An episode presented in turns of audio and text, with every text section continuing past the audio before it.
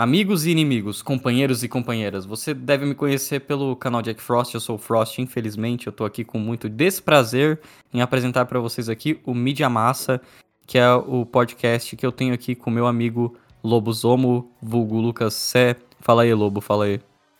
Caralho, já me falou meu nome ali pra os caras atrás do CPF me matar. Muito obrigado. Sim, sou eu, Lucas, que possivelmente você nunca vai ver ninguém chamando de Lucas. E muito menos Jack Frost, que vai me chamar sempre de Lobo. E se você não sabe, Lobosoma é meu nick. E é por isso que ele vai me chamar assim. Eu não sou furry, por favor. Não, não me associe com isso, gente. Nada contra, também nada a favor. Valeu. A proposta desse podcast, no caso, é que a gente gosta de muitos jogos e álbuns de música e filmes e séries e essas merda.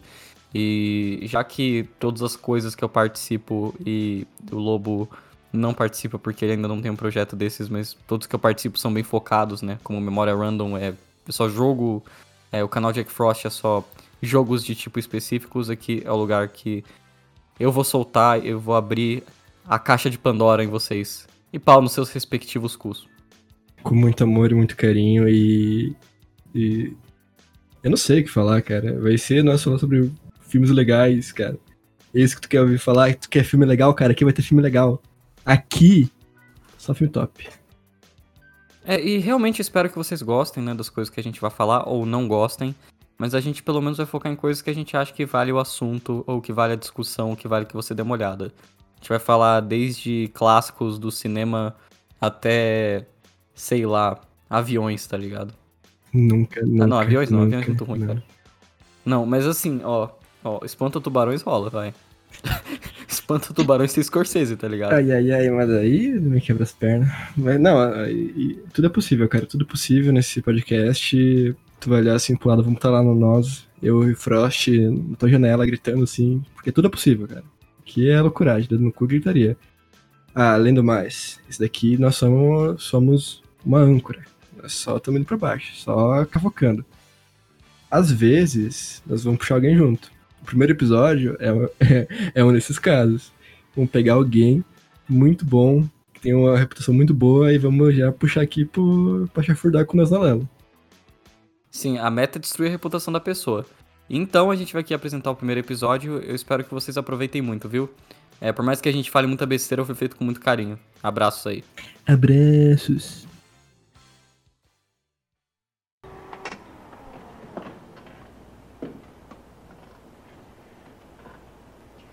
I would like, uh, if I may, to take you on a strange journey.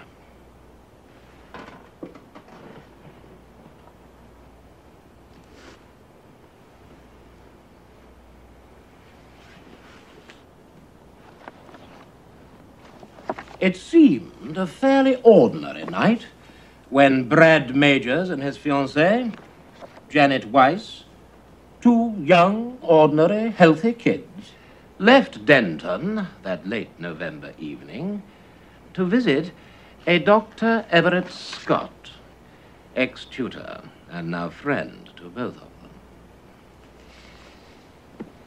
It's true, there were dark storm clouds, heavy, black, and pendulous, toward which they were driving. It's true also that the spare tire they were carrying was badly in need of some air. But uh, they, being normal kids and uh, on a night out, well, they were not going to let a storm spoil the events of their evening. Hmm. On a night out. It was a night out they were going to remember for a very long time.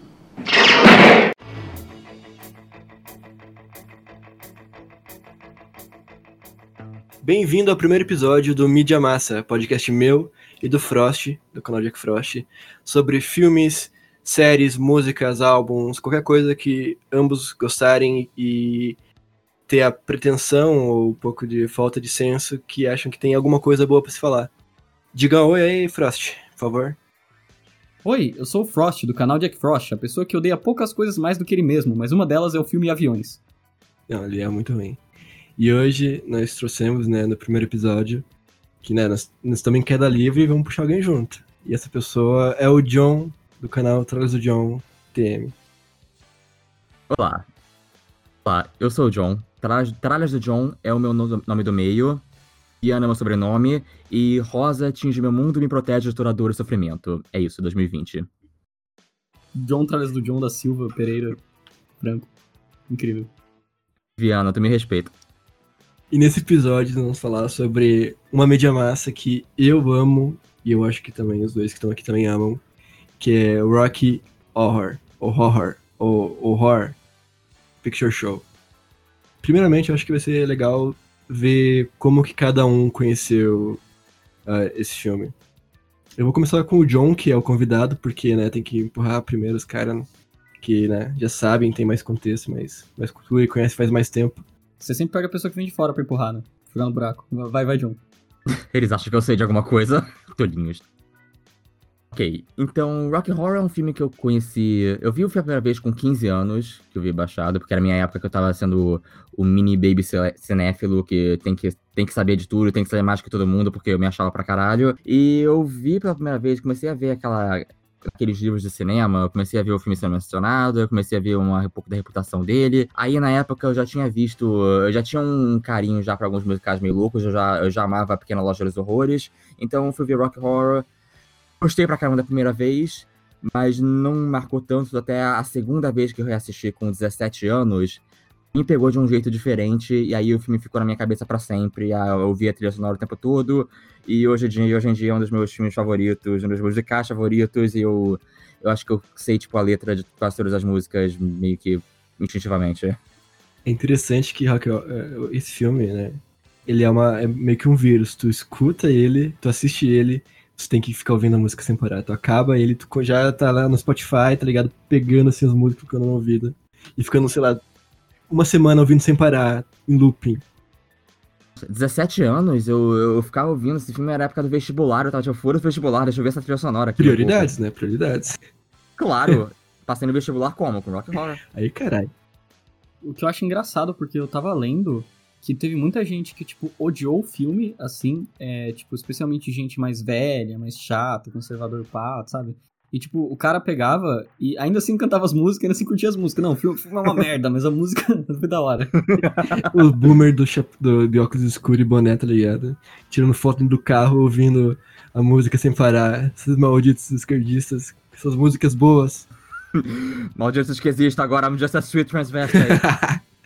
Bem, eu conheci o filme, foi acho que em 2018.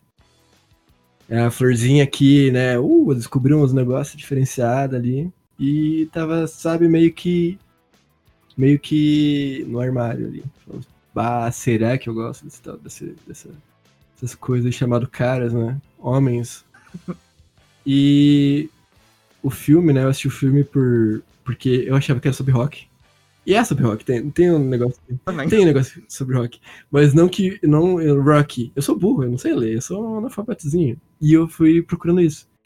Chegou na parte do Don't Dream Beat, eu falei, porra, isso foi um tapa virtual na minha cara. Gostei muito. E assim foi um, foi um filme muito bom, um libertador, que me mostrou muito sobre, sobre a vida e muito que a, da minha mentezinha quadrada e falou, cara, só seja o que tu quer, né? Tipo, não sonhe.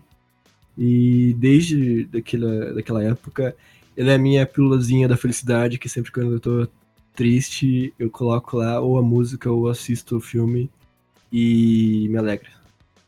É mágico. E você, Frost, como que foi a tua primeira experiência? É, ele fala como se não soubesse, né? Porque assim, é, o que acontece é que eu vejo filmes com Lobo é, quase toda semana, é divertido, gosto muito de cinema, cinema, muita diversão, é, muita, muitas risadas no cinema. E aí, é, ele tava bem fissurado em rock horror por um período, ele falava muitos filmes. E eu conhecia de nome, eu não sabia exatamente do que era, eu só sabia que era um filme importante e que era um filme famoso, definitivamente. É, aí, um dia ele falou, não, vamos ver hoje, vamos ver hoje. Eu falei, tá bom, né, que é isso. Mas aí vamos lá, começamos, começamos. E eu fui vendo o filme, e geralmente a gente não pausa muito o filme, exceto se alguém for pro banheiro e tal. Eu senti na obrigação de pedir pro Lucas pausar aqui, porque puta que pariu, eu tive que pausar pra elogiar, tipo, cara, isso tá muito bom. E tipo, quando você achava que tava bom, ele melhorava. E. Ah, cara, acabou me marcando muito. Porque foi, foi uma experiência que me engajou do começo ao final em vários níveis. Desde o nível. Eu tô entretido com isso, eu tô puxado por isso, eu não tô sentindo vontade de sair do filme. Ao mesmo tempo que me entreteu, tipo, eu tentando interpretar, tentando entender o que, que aquilo queria dizer. E depois a gente. Acabei discutindo com o Lobo. Eu acho que é um filme é, muito significativo e ao mesmo tempo que ele é muito divertido. Então, porra, virou um dos meus filmes favoritos. Não tem nem o que falar. E a música, né, como o próprio John já falou, não tem nem o que dizer. Eu ouço todo dia pelo menos uma música de rock horror. É, é difícil não ouvir uma música de rock horror por dia esse ponto. É, isso daí que o Frost falou é interessante, porque de tentar ver o filme não só como entretenimento, mas de interpretar, é que eu acho que é uma coisa que muita gente até desvaloriza no filme, porque ele é tão famoso mais por essa questão da, da sessão da meia-noite, de ser um negócio, ser um filme meio festa, ser um negócio meio de experiência, que as pessoas valorizam até que o filme, e não só ele tem temas muito bons, ele tem, ele tem uma história, por mais, por mais é, sarcástica e feita abaixo de pastiche, ele tem uma história muito boa com um estudo de personagem muito bom. É, não tem um personagem nesse filme que você não se apaixone ou, ou que você não dê, tipo, o mínimo de atenção. Todos ali, todos, sem tirar nenhum. Até os, os da Transilvânia lá, que, tão, que aparecem no Time Warp, todos são diferentes e cada um é marcante do seu jeitinho. É, é bizarro de tão bom. É verdade, agora que você citou, eu lembro que na segunda vez que eu vi com o Lobo, porque rolou uma segunda vez, porque o filme foi muito bom, e a gente chamou outro amigo para ver e forçou ele a ver, porque todo mundo tem que ver esse filme. É assim que funciona, a gente sequestra as pessoas para ver filmes. É, e aí bateu na minha cabeça que um personagem específico tinha uma relação com outro personagem específico que eu não tinha notado. Não quero spoiler aqui, mas eu fiquei, porra, é, isso é mais profundo do que parece, sabe? E tipo, é, até numa segunda assistida eu consegui absorver coisas desse filme que aparentemente é, é simples quando você é, vê de primeiro. Primeira, sabe, preconceito. Você passa o, olho no filme, você não, não espera tanto você descobre que não, sabe? Até reassistir ele, você absorve coisas novas. Sim. Bem, uh, tu poderia fazer uma sinopse base do filme, John? É, Rock Horror, nesse belíssimo filme de 75, com a adaptação da peça de teatro, é, ele é meio que uma mistura.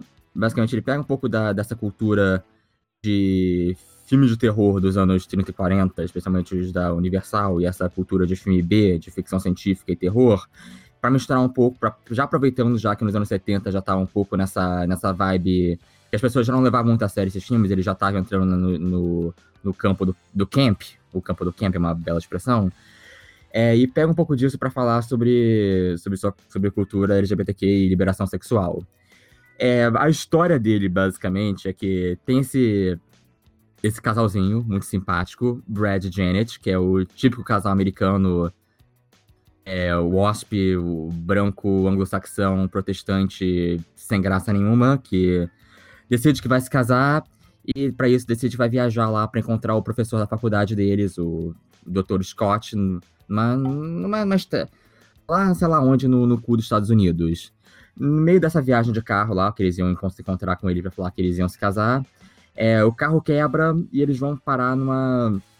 Uma, basicamente uma mansão mal assombrada que eles encontram no meio do nada. Igual, igual qualquer filme de terror que você encontraria nessa época. E quando eles batem lá, o que eles encontram é, são, é o tipo de, de figura estranha que você esperaria desse tipo de filme, desse tipo de filme de terror, só que com um ar um pouco mais, mais fabuloso. Que eles encontram eles são atendidos pelo Riff Raff, que é o mordomo, e a sua irmã Magenta, que é a, a, a camareira, a arrumadeira, a governanta, não sei o que vocês podem falar. E o lugar tá tendo uma grande festa excêntrica de gente estranha que, que essa galera aí do, do padrãozinho americano nunca viu na vida, não sabe o que é. Esse lugar onde é onde o mestre da casa é o gloriosíssimo Dr. Frankenfurter, o, o travesti transexual da Transilvânia. E, e, dentro, e uma vez que eles chegam nesse, nesse mundo muito louco, eles vão passar por uma. Ao meio de muitos números musicais, vão passar por uma certa transformação pessoal, cada um deles, e cada um, não só o Brad a Janet, como todo mundo que tá lá, é, vão ter que com a forma de definir, vão ter que passar por uma certa reflexão sobre sua própria escolha de vida, uh, meios sexuais, e o quão bem ou mal tá fazendo essa, essa nova descoberta de si próprios é, nesse ambiente. Tá um pouco abstrato, mas eu acho que é a melhor forma de definir, porque se eu começar a explicar demais, eu vou ter que explicar o que, que, é, o, que é o rock e porque o Frankenfurter tá criando um cara bombado para ser o peguete dele ficaria muito estranho. Perfeito. eu, eu, gosto muito como o horror é um horror pro moralista, tá ligado? É, é realmente um horror pro moralista. O moralista fica, não, não. Sim, não pode ser, espartilhos. Definitivamente um filme de horror, não pra gente. não, não pra gente. Mas pra saber o porquê esse filme ele é tão controverso e assustou tantas mulherzinhas e homenzinhos padrões dos Estados Unidos, é bom ter uma noção do que foi Hollywood uh, do começo até uh, os anos 70 no quesito queer.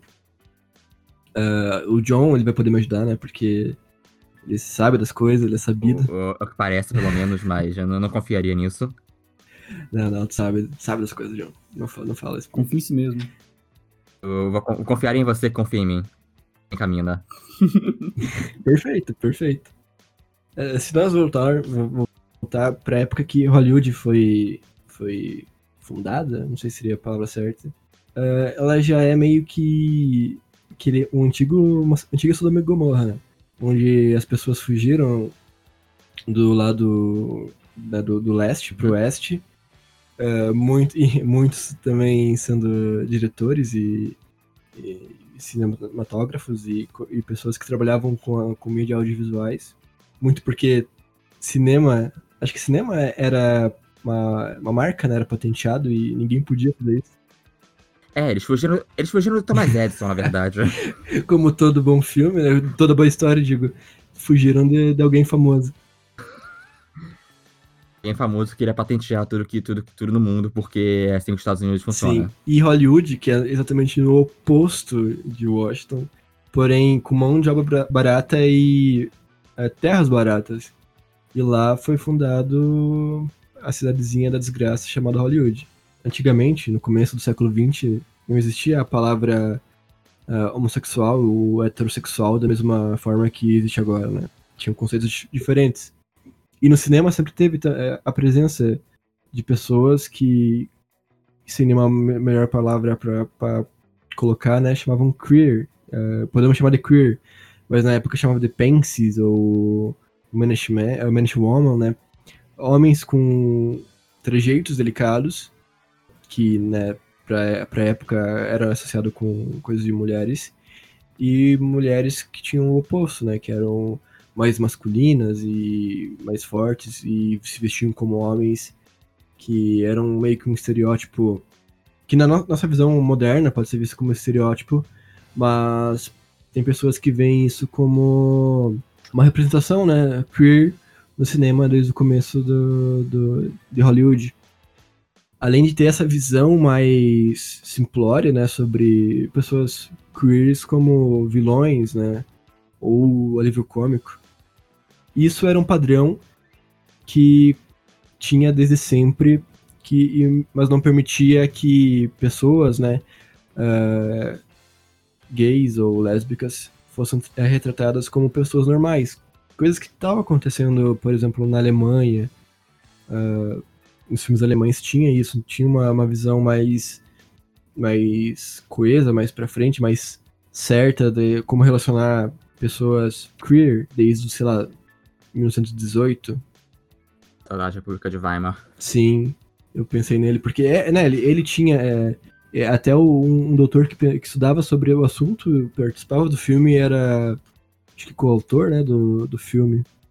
Era, era um cinema muito mais consciente pra frente, se for ver bem. Mas, né, nazismo happens e. Well. Tudo foi pro caralho. tudo arte degenerada, infelizmente. É, e tudo foi queimado, né? Tudo, tudo o estudo dele foi, foi pra fossa porque ele era judeu, esse, esse doutor. Mas voltando pro, pros Estados Unidos, né? Aqui nós tinha as pudica e os, e o- os doutores ali que não gostavam disso, cara. Falavam, porra, tem muita. Como se chamavam? A máfia rosa no cinema. É, começou a ditadura gay. Caralho, é realmente, é a ditadura gay, cara. E tiveram que meio que tirar, né? é, meio que. Os governadores meio que colocaram uma, uma, uma, uma força ali eh, pra tentar tirar o máximo possível de, de representação no cinema. Qual que é o nome mesmo do. do, do... Então, o Código Reis, ele não é um. Ele não foi um código é, legis- legislado. Ele era, uma, ele era um código de autocensura que os estúdios estabeleceram no cinema. É, o que acontece? O, o, o cinema Hollywood, no geral, é, além de ter essa questão toda de, de pré-código reis, ter muito mais diversidade, era uma época que tinha muito mais diretoras mulheres, é, tinha uma presença maior de, de, de pessoas queer e tudo mais, por, além de ser autorregulado, ele também era já, já ajudava que não era uma, uma arte muito bem vista. Era visto como essa, essa cultura de massas meio trash, meio amoral. E ajudou que também nessa época rolou vários certos escândalos que rolaram, especialmente, por exemplo, pode pesquisar aí sobre o escândalo envolvendo o Fatty Arbuckle, que era um grande comediante da época que acabou sendo acusado de matar uma mulher, que hoje em dia a gente sabe que foi meio que uma. Não, foi sensacionalismo nos jornais, não foi isso que aconteceu, mas foi por isso que Hollywood pensou, ok, a gente tem que limpar a nossa própria imagem. Foi por isso que, que eles fizeram duas coisas. Primeiro, criaram a academia e criaram o Oscar para poder darem prêmios para si mesmos e se legitimarem como grande arte. E segundo, criaram o Código Reis para é, regular tudo que pode ou não pode ter no filme, que era coisa pra caralho. E eu acho que o, o retrocesso que o Código Reis foi o cinema por décadas, até, até ele acabar nos anos 60, quando enfim teve a classificação indicativa que a gente conhece hoje, é imensa, porque não podia ter porra nenhuma. Tipo, não ter gente LGBT é tipo, é só o começo. Você não podia ter, tipo, casal morando na mesma casa, dormindo na mesma cama, não podia ter mulher grávida, não podia ter porra nenhuma, não podia ter de respeito à autoridade, não podia ter nenhuma referência à droga, não podia ter nada. O retrocesso que o Código Reis representa para culturalmente pro cinema é inacreditável. É.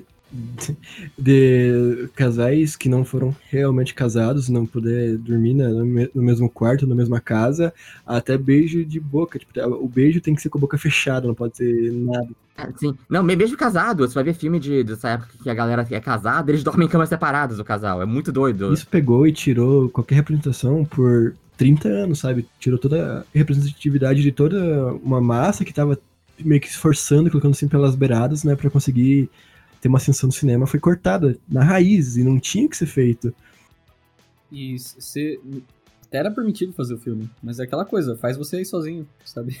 Era meio. Tipo, cinema, cinema independente nessa época era, tipo, quase inexistente.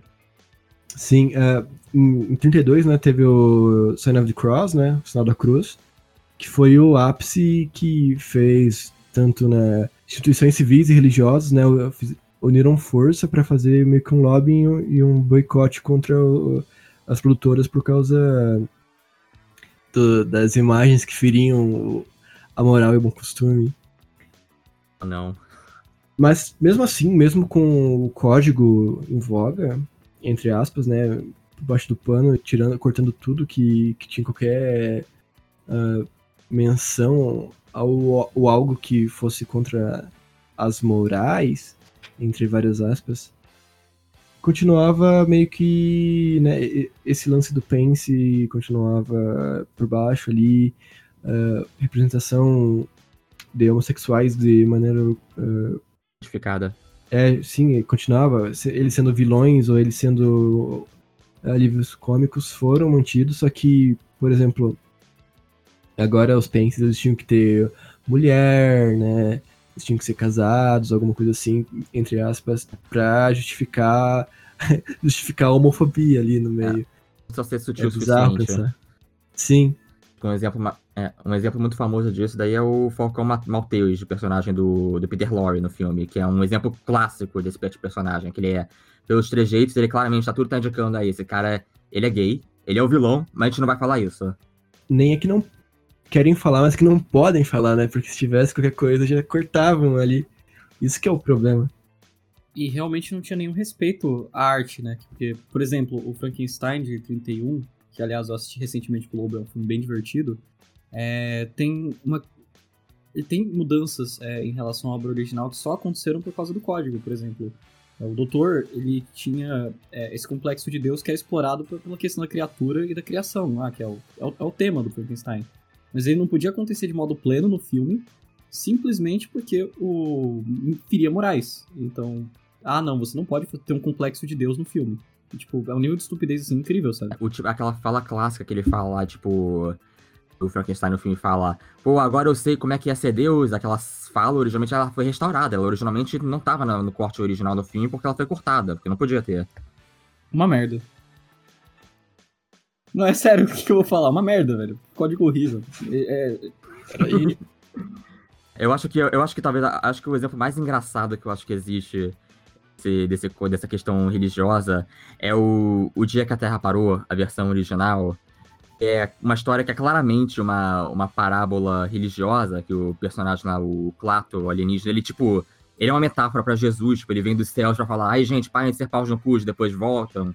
Então, beleza, só que eles perceberam isso, tipo, não, peraí, esse, esse alien não pode ser Jesus. Então, no meio do filme ele fala, tipo assim, a, a personagem pergunta, você é tipo um deus? E ele fala, não, só existe apenas um deus todo-poderoso, sei lá o que, tipo, caralho, o alien começa a pregar cristianismo, é bizarro. Sim, mas é, é, voltando pro, pro cinema da época ali, como eu tinha comentado antes, ainda tinha, né, esse lance de pessoas conseguirem, mesmo assim, de maneira mais sutil ainda, colocar alguma referenciazinha bem baixa, mas, mas mesmo assim conseguir meter ali no meio. Só que, em decorrência disso, desses códigos abusivos, surgiu é, o Exploitation, né, os filmes independentes, no final dos anos 40, para meio que conseguir se expressar de alguma maneira mais livre, né, sem ter essa agarra do, dos estúdios e o código em cima. Coisas que influenciariam drasticamente uh, Rock Horror e outros filmes da época. Eu acho que antes do. Eu acho que antes de chegar no Exploitation, eu acho que ainda tem uma coisa nos próprios filmes que tinham sido feitos antes, que obviamente, por mais que tivessem sido apagados por extremo à cultura, a comunidade LGBT da época LGBTQ não tinha ainda lugar nenhum, continuava lá como sempre teve, e se agarrava muito a, a, ao que pudesse conseguir. Na verdade, se agarra até hoje. Então, muito da codificação, nem codificação, mas temas sutis da época, por exemplo. É, eles não deixaram de perceber, por exemplo, nesse filme de terror, por exemplo, o, o Drácula, chegava lá meu Deus, o Drácula era o horror, o horror da boa sociedade cristã britânica. O cara chegou lá de um outro país, ele quer chupar você e quer chupar sua mulher. Oh, não, que horror, mas por outro lado, oh, não, que interessante, uma coisa que todo mundo sentiu, inclusive a, inclusive a galera padrãozinha da padrãozinha de lá, tava sentindo que é, essas figuras, esses monstros, tem algo de muito muito muito atraente neles, por mais que seja que, que, eles tenham que sentir que moralmente eles tenham que ser repulsivos. Por mais que nesse filme sempre tenha o casalzinho simpatia, tem o seu próprio Brad e Janet e todos esses filmes para afirmar essa moral e bons costumes. Então acho que isso vem desde muito antes do, do Exploitation e do, do filme independente. Os filmes de terror e esses filmes de monstros, eles nunca sempre meio que teve lá um pouco dessa leitura queer que o quando chegou o Rock Horror ia só tornar isso explícito. Acho que o diretor de, de Frankenstein, ele era abertamente gay. Era gay, o, o, o, é, o James Whale, inclusive, tem aquele filme é, Deuses e Monstros com o Ian McKellen, que é justamente sobre ele. É um filme que ganhou, acho que foi que deu um Oscar pro Ian McKellen nos anos 90. E fala sobre ele, ele interpreta o diretor, James Whale, e tem toda uma questão lá sobre o cara que ele pegava e as circunstâncias da morte dele, que são muito estranhas até hoje, e o filme é sobre isso. É, eu não tenho muito conhecimento sobre, sobre esse, esse lado dos monstros, o lance queer que o John tava comentando. Tem, será que tem alguma coisa mais interessante para colocar essa, John? É, eu acho que pode explicar um pouquinho mais então sobre é, o que o filme usa muito como, como base, que são não só são os filmes da Universal, mas é, marcam bastante, porque essa era do terror que teve mais ou menos o seguinte, nos anos 30 e 40, que são essa era do, de ouro, que é essa fase muito de, de monstros, de Drácula, Frankenstein, lobisomem, múmia, essas coisas assim, tudo da Universal, e mais chegando, por exemplo, mas ele pega toda essa. Era tudo filme B, porque eles são. Filme B no sentido clássico da palavra, que eram filmes de duração menor, que duravam até, até 70 minutos, geralmente, que são que era o equivalente a 10 rolos de filme, que tinha 7 minutos do rolo. Então, era geralmente um filme secundário que você ia ver além do, do filme principal, porque as pessoas, né, a experiência do cinema na época, a pessoa ficava muito tempo no cinema, via, via documentário, via desenho animado, via, via noticiário, e via uns dois filmes, geralmente. Os filmes de aniversário eram os filmes B, os filmes de terror. Mas aí, a partir do mais para os anos 50 e final dos anos 40, começou a mudar um pouco o ciclo, à medida que o mundo entrava. ficava menos com medo de. ficava menos com medo de vampiro e, e, e monstro, e ficava mais com medo de. de do quê? De guerra nuclear e comunista, é claro. Sempre, né? Então começou a ter essa era do, da ficção científica, começou a ter.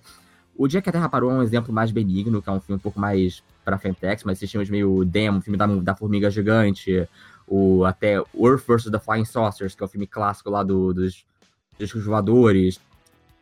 É, então entrou muito mais nessa, nessa onda do, do filme de ficção científica. O, o filme, o icônico de, de paranoia comunista, que é o, o Vampiro de Alma, o Invasion of the Body Snatchers. É, isso não só apenas também, não só apenas Universal, mas especialmente Universal. É, o Rock Horror também menciona muito a, a RKO, que era um dos outros grandes estúdios que deixou de ser, infelizmente, mas que fez vários, vários, vários filmes. Fez o Vieto Levou, fez Cidadão Kane, mas especialmente, especialmente pro Rock Horror fez King Kong também, que é o outro filme de monstro icônico. O Rock Horror também usa como exemplo várias vezes. Ele usa a Frey Ray como uma figura central e faz referência ao King Kong também no final clássico. Mas, enfim, o importante é ter essa noção de que o filme ele pega todo esse, esse ciclo de, de terror, não só o original da, da Era de Ouro, como da, da ficção científica, pega tudo isso que já era considerado nos anos 70 uma coisa no passado, uma coisa que já era considerada meio camp, meio brega, meio ridícula, e usa isso justamente a seu favor para essa essa, essa coisa que a cultura LGBT ama, que é a cultura camp, que é a cultura do brega. Se o Rock Horror fosse uma pessoa, seria aquela tia de 40 anos cheia de, de, de roupa de oncinha e brilho e, e, qualquer coisa assim. Porque acho que a definição de camp, acho que é, é esse filme. E é muito bom ter puxado isso, porque é o que eu vejo, sabe? Porque ela é assim, né? Ele, ele tenta mostrar esse lado e, esse, um lado que, quem você falou, uh, a cultura gay se apropriou muito pra né, tanto lembrar as divas dos anos 30, anos 40. Sim. Inclusive é muito engraçado porque o jeito que ele, a, a diva icônica gay da época foi a Judy Garland, mas o que torna o Frankenfurter interessante mesmo é que a diva dele é a Frey Ray, do King Kong. É, e da Janet, acho que ela fala a Lily St. né? Cada um meio que pega uma, uma diva pra si. É. Tenho conhecimento sobre Exploitation, John, só por, pra ter noção, porque eu sei muito pouco, sabe? Eu sei que só filme, filme tipo, de baixo, assim, de baixo orçamento, indie.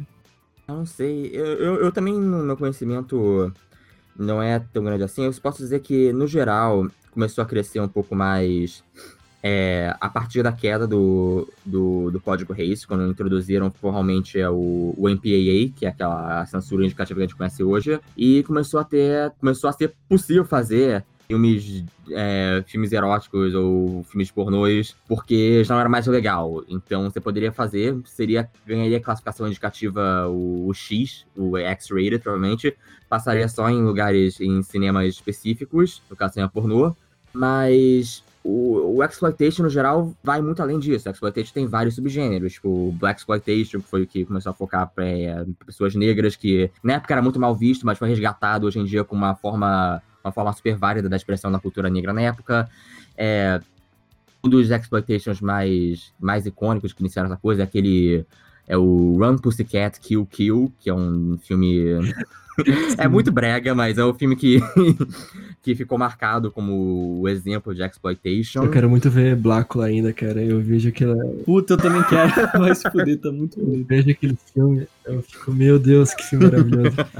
é, Mas é bom que tu falou sobre, sobre isso, né? Porque antes dos anos 60, né? Lá, lá por 48, meio que tava dando a queda, né? Do, dos filmes, né? Tipo, acabou a, a- a era de ouro do cinema e tava em decadência. E antes de- do código cair, foi, claro, sempre dando uma, uma afrouxada na- no nível de, de produção que eles cortavam, né? Tanto porque, para aumentar a, a venda de, de filmes, ingressos, e concorrer com a TV, que estava sendo lançamento, né? Cinema meio que adotou é, adicionar um pouquinho mais de sanguezinho, uma um, um sexozinho, porque, porra, sexo e violência são as coisas que mais vendem.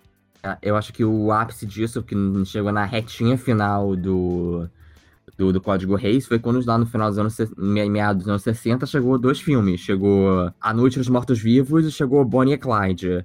Um filme de zumbi lá, que o bicho come, come cérebro e o caralho a quatro e todo mundo morre. E, e pior ainda, estrela o personagem negro da, como protagonista. E o outro... Que dá um soco na mulher branca, tem que se le- lembrar disso. Né? Exatamente. E o outro, é, o Bonnie e Clyde termina com os dois levando, tipo, não, não morrendo com um tirozinho e caindo, oh meu Deus, levei um tiro. Termina com eles sendo fuzilados, voando tiro pra tudo quanto é canto, levando um banho de balas, sabe? Um negócio horrível pra época. Acho que foi, tipo, foi, o- foi o, acho que, o grande choque de realidade, talvez, pra galera que, tipo, é, esse negócio de código reis tem que, tem que acabar mesmo.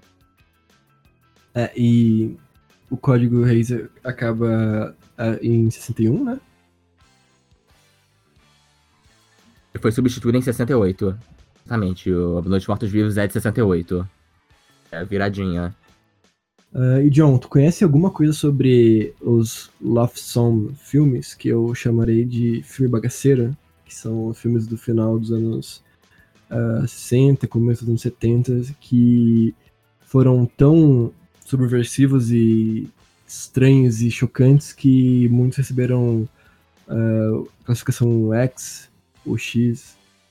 Hum, especificamente não. Desses filmes bagaceiros, tenho um que eu gosto muito chamado Performance, que é um filme estrelado pelo vocalista dos, dos Rolling Stones, né, o Mick Jagger.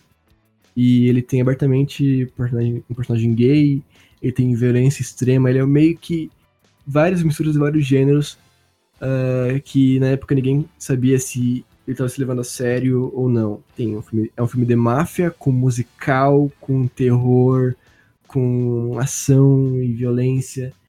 É, ele foi tão louco e tão bizarro e tão abrangente que pessoas colocavam ele como X, né, na classificação X, mesmo não tendo é, pornografia explícita.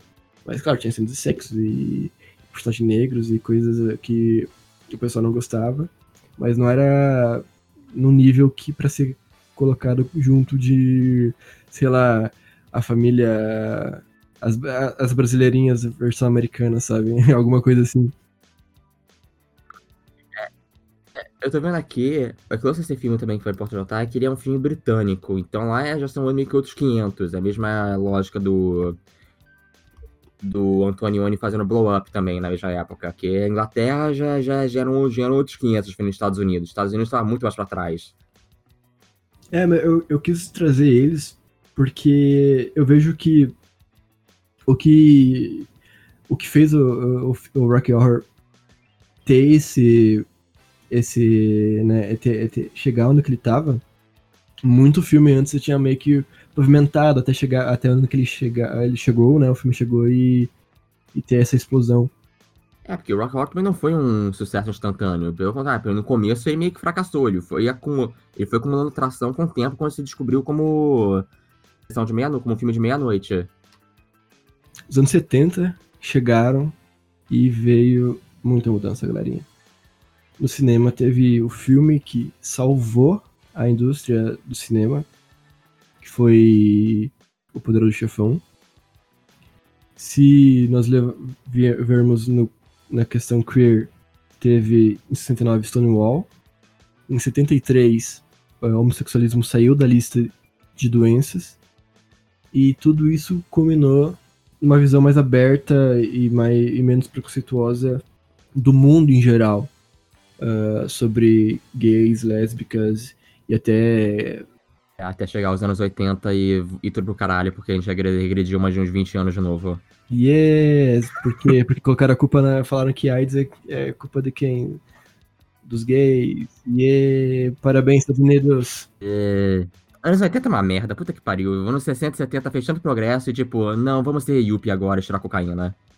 Até na música mesmo, né? Você teve o glam rock ali nos anos 70, que tipo, porra, o pessoal tava olhando essas coisas que antes era, pô, não vamos fazer coisa de tio... Porra, foda-se, a gente vai fazer porque é legal, sabe? É isso. É, eu, eu, é, realmente tava mais aberto, mesmo ainda tendo preconceito bem grande. Não é por acaso que voltou no, no, no AIDS. É bom, é, é, voltando um pouco, é bom sempre lembrar que nos anos 50, pós-guerra, e você tem aquela visão da, da, da família americana perfeita, coisa que o cinema ajudou a, a propagar, né? A fazer lá que toda família tem que ter a sua mamãe, seu papai, seu filhozinho do cabelinho lambido. O estereótipo perfeito do começo de Blue Velvet. Inclusive, eu acho que o filme Rock Horror trata de forma muito interessante isso. No começo, que tem a toda parte lá do, do Brad e Janet juntos, é que eles colocam lá o Brad e Janet como esse, esse, esse ápice da, do casalzinho tradicional americano, mas já no começo eles colocam. É, não por acaso que eles colocam por isso o resto do elenco do filme escondido lá. Tipo, o Tim Curry é o padre. É uma coisa que eu acho muito icônica. É que tem no meio da música do Brad e Janet, tem aquela hora que aparece rapidinho o Richard O'Brien e a Patricia Quinn, e eles estão de, de fazendeiros imitando aquele quadro famoso, que é o gótico americano, do, dos fazendeiros lá, os velhinhos com cara de bunda, que é super icônico, e que é um quadro que é icônico para representar o, o, como o ícone do conservadorismo e do puritanismo americano. Então, acho que você colocar esses, é, esses caras lá, não sei, você pode interpretar se são só um easter egg ou se é o próprio Riff Raff e a, e a magia é a magia estava escondida lá o tempo todo, mas meio que mostra que essa, essa, essa comunidade LGBT meio que já está lá, filtrada, escondida nessa sociedade tradicional perfeita americana o tempo todo. É, além dessa coisa, né, da, da, idealização do passado perfeito, que eu, eu, eu também vi isso. É, tem, tem um quadro muito específico do filme que dura muito pouco tempo, que ele mostra especificamente o Tim Curry, você parou pra notar? Foi especificamente, é note que ele tá ali, sabe? Ele vai voltar. Sim, que é quando quando entra o narrador lá, o criminologista pela primeira vez, ele tá lá, ele tem a foto lá e ele desenha o Tim Curry lá, tipo, olha aqui, como se estivesse investigando tudo. Ele realmente tivesse percebido o Tim Curry no uhum. filme também. Ah, é, é, um detalhe interessante, porque é, é, eu acho que já é como se fosse para cair na armadilha, entre aspas, né, da, de se liberar dessa marra. Bem, uh, o que, que, vocês acham agora? Que você quer falar mais alguma coisa sobre a. Uh... Eu queria falar só uma coisinha. E eu acho interessante acontecer todas essas mudanças, e, tipo, querendo ou não, a sociedade ainda tinha é, esse preconceito, principalmente nas pessoas mais. É, que não eram tão, sabe, engajadas né, artisticamente, sabe, a pessoa padrão. E lançar um filme desses, tá ligado? Que é um filme que pega e joga muito, muitos preconceitos na parede, né? Eu, eu acho que é um filme muito corajoso. Isso que eu acho importante você perceber sobre isso tudo. É um filme que chegou e pegou uma época de mudanças mas já fez tudo, tudo que precisava ter falado é, em uma hora e meia.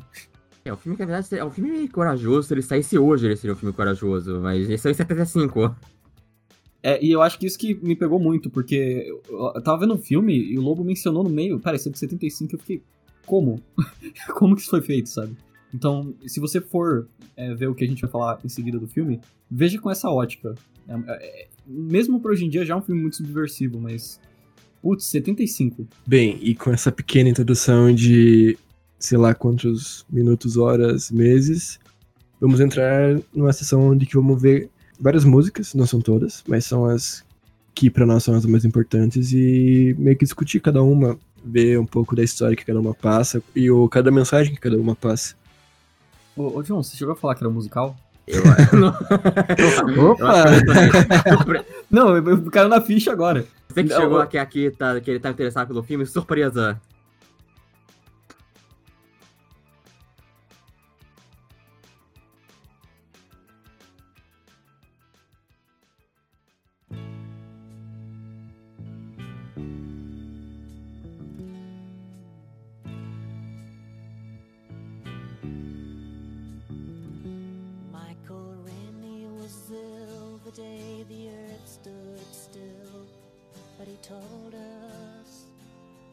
Stand. And Flash Gordon was there in silver underwear. Claude Rains was the invisible. Bem, a primeira música, Science Fiction Double Feature. Ele é, é, hum, entre aspas, um. É, é o bloquinho de notas do O'Brien, né, o cara que escreveu a obra, com todas as, as referências que ele vai colocar no filme. Ele colocou na primeira música para você ver, ouvir e perceber sobre o, o que você pode esperar na, na história. É, pelo menos em, em termos de, de, de referência intertextual entre filmes. É interessante você citar essa coisa de caderninho, porque é literalmente caderninho, né? Porque o Rocky Horror Show, o teatro original, ele era meio que o caça-palavras do, do O'Brien. O O'Brien chegava lá, não tinha nada que fazer, ele começava a escrever as músicas e. Tipo, puta que pariu, pra um, pra um caça-palavras é um caça-palavras que mudou o mundo, sabe? É, era só um passatempo. E eu, eu acho que o, que me pegou muito quando eu vi science fiction, né?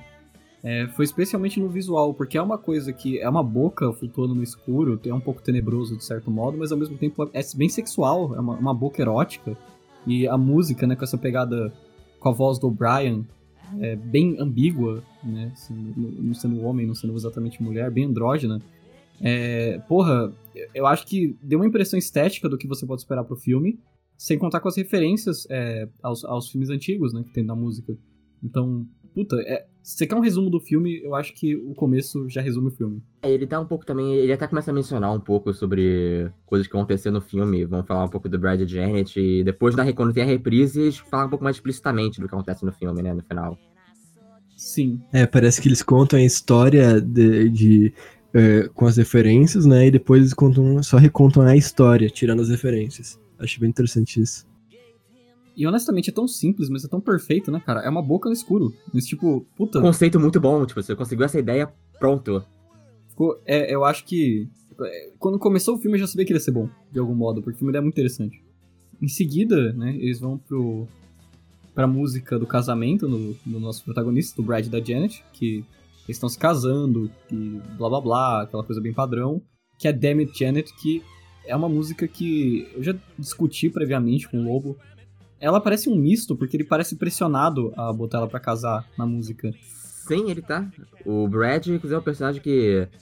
É, é porque ele é meio. Ele é, ele é meio cuzão, literalmente ele é o asshole, como as pessoas gritam na, na sessão de meia-noite. Mas. É, ele tá. Eu não sei, ele parece que ele tá muito investido nessa noção dele de que ele tem que ser o papel do, do cara homem macho alfa da parada. Mesmo que ele seja, sabe, um cara, um cara de nerd esquisito, mas. Ele, ele- parece que é muito ele tá fazendo papel, parece.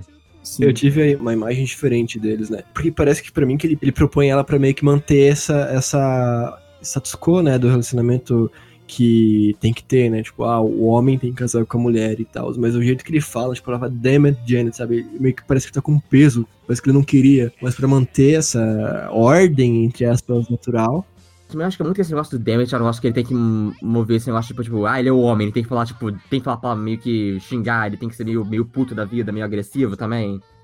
Eu consigo ver isso também. É, eu tenho isso, eu tenho isso, eu consigo ver isso. É que eu tenho essa visão, eu tenho essa visão por causa da- das coisas que acontecem lá no, ah, no Rose Into My World, sabe? Sim, é, porque os dois acabam meio que tendo uma reações muito opostas do, a- com a convivência lá no, com o Frankenfurter, porque pra, pra Janet vira, ficar com o Frankenfurter vira uma super experiência de libertação sexual, e o Brad meio que ativa um gay panic pesado, que ele fica, ele sabe, ele fica desnorteado, ele não sabe pra que, o que fazer mais agora, é tudo que ele entendia como o que ele era, o era correto, foi pro caralho, ele não se entende mais como pessoa.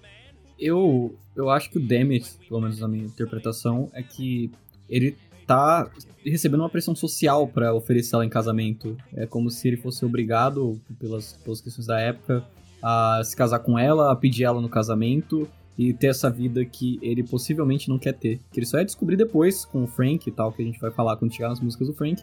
Que, porra, é uma merda essa coisa de, de família tradicional certinha, de ter que seguir um padrão em que muitas vezes você tá renegando você mesmo de coisas da sua identidade, sabe? E é, e é uma música boa, foda-se, tipo, também é muito viciante. É, O- Qual que não é, né?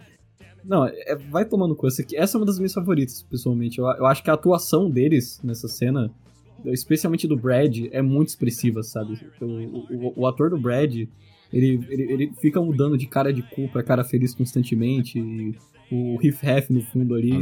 Com Janet. O Riff Raff, cara, o Riff Raff com o cara de cu dele é perfeita. Eu, eu falo, sempre falo, eu falei pro Jack Frost mais mil vezes.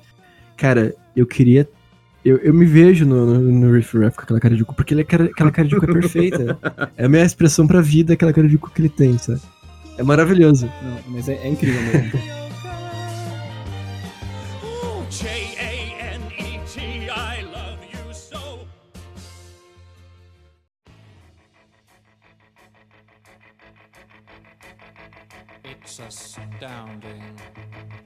Bem, agora nós vamos ir pra, se não a música mais famosa, uma das mais famosas, que é a Time War. Olha, essa eu acho que é a música mais divertida e mais Dançável? Ela é mais dançável. Ela é mais divertida assim, ela, ela, te, ela te ensina o passo da- no meio da música. E é, eu acho isso maravilhoso. Mas o- tudo que acontece, né, no, é, no começo dela até pro Que é final. virada do filme, né? É, sim, é uma coisa tão estranha. Tu tá entrando num mundo, tipo, diferente. Num mundo mágico. É que nem você tinha comentado antes, Frost, que antes era pra ser tudo preto e branco. E na hora que ela acabava essa música, já tava em outro lugar. Ia ser colorido e, e tal.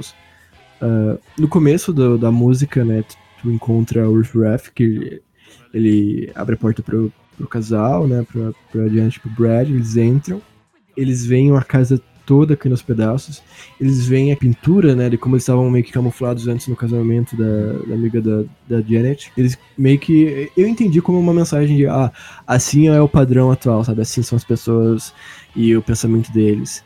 E na hora que começa ao, no time warp na, na dança, sabe? Na, na- na dança pélvica. Tudo colorido, tudo novo, tudo limpo, sabe? Uma coisa mais pro futuro.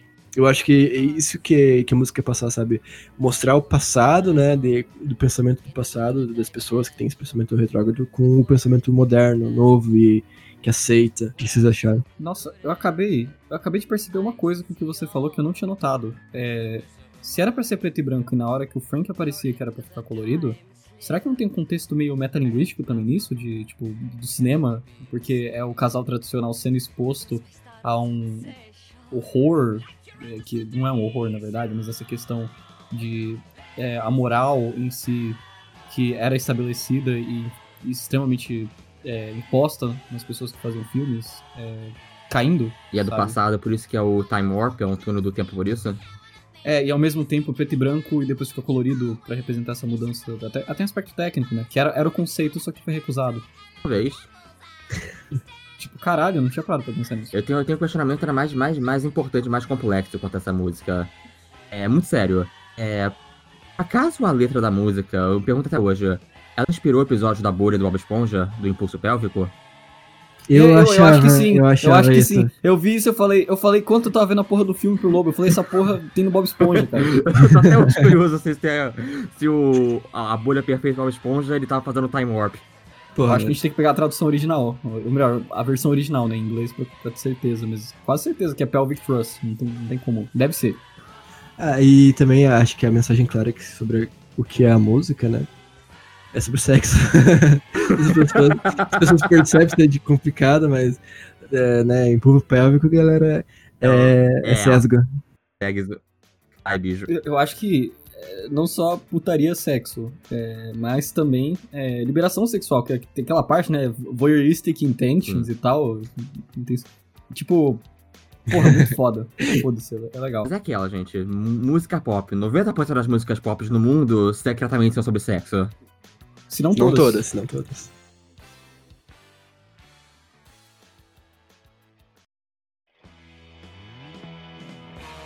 How'd you do, I?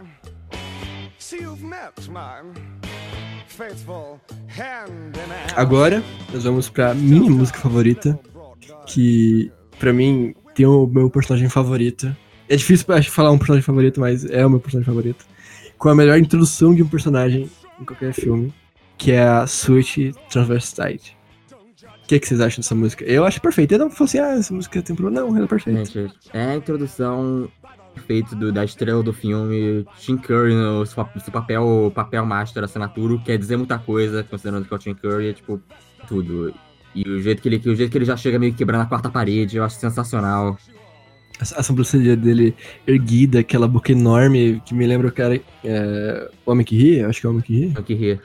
O É, Coringa cara, original. é- sim, o, o, o Coronga original, cara.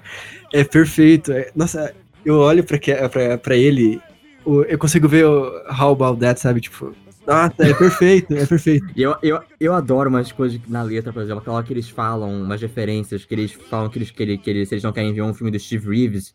E, gente, sensacional, porque o, Steve, porque o Steve Reeves, ele fazia uns filmes de aventura meio brega, um negócio meio Hércules, meio uns filmes até mais infantis de matinê. Só que ele era meio bombado também, então começou a criar meio que um culto de uma galera LGBT que via lá pra ver ele sem camisa também. Então é muito bom. Era tipo um Schwarzenegger Um dos anos na 40. época. É, que andava, imagine, ano 40 tu vê um cara que só anda de tanguinha de texugo no cinema. Meu Deus até eu. Aí a galera, a galera do Vale olha e começa a rir, tá todo mundo olhando assim, seriamente, olhando, nossa, que homem, e tá todo mundo rindo e achando, caralho, esses caras é muito está altamente nos provocando e a gente tá aqui vendo o filme por- pelo nosso prazer e tá todo mundo achando que tá só vendo o filme de criancinha do Hércules. É, tanto que acho que os produtores ou o diretor de alguns filmes deles eram, eram gays, né? E colocavam ele por causa disso. Ah. Provavelmente, provavelmente, não duvido nada. Eu gostei muito de um aspecto dessa parte específica do filme, que é o quanto essa coreografia é dinâmica. O Tim Curry move a porra da sala inteira. E- e- cara, ele vai pra cumprimentar os caras, ele dança, ele, ele desfila no centro, ele senta na cadeira. Ele joga água na câmera. É, cara, a parte que ele senta, que ele faz aquela pose, sabe, hiper, hiper fabulosa. Tipo, Jesus Cristo. Eu, eu fiquei muito impressionado. E eu não sei se vocês sabem, mas no remake tá hiper nerfado, né? Tipo, ela só dá uma desfilada, basicamente. E, é, É que Tim Curry, né, cara? Tu não consegue. Um homem de dois metros de altura. Num, num, num naipe, ele num sorrisão, num as caras e bocas. Cara, tu não tem o que fazer. Inclusive, tem uma coisa que é muito curiosa até aqui de, de discutir um pouco sobre o, o sobre Frankenfurter, que é, é qual, é qual é o gênero do Frankenfurter? Porque ele se auto-intitula o, o travesti da Transilvânia transexual, mas personagens usam pronomes masculinos pra ele. Eu não sei, eu acho que o filme, ele, é, como por, por ele ser dos anos 70, ele ainda usa muito. muito. é, de forma intercambiável a noção de, de drag queen com, com travesti, com, com transgênero, eu acho. é, É, é poderia, poderiam achar que ele é um crossdresser. Porque, né, se for, tipo, não chamar um- né, uma travesti de ele, é ofensivo. Em 75 eles não tinham contexto pra se falar certo. Eu acho que não tinha esse contexto, e aí o jogo de palavras do travesti da Transilvânia transexual é uma- um jogo muito bom pra deixar passar. Sim. E também tem o fato que podem levar pelo lado que ele é um alienígena, né? E, e não, não sabemos né, se tem ele ou ela. Ou ele, ela, Aí é porque sabe? vão descobrir depois que travesti literalmente é o planeta dele.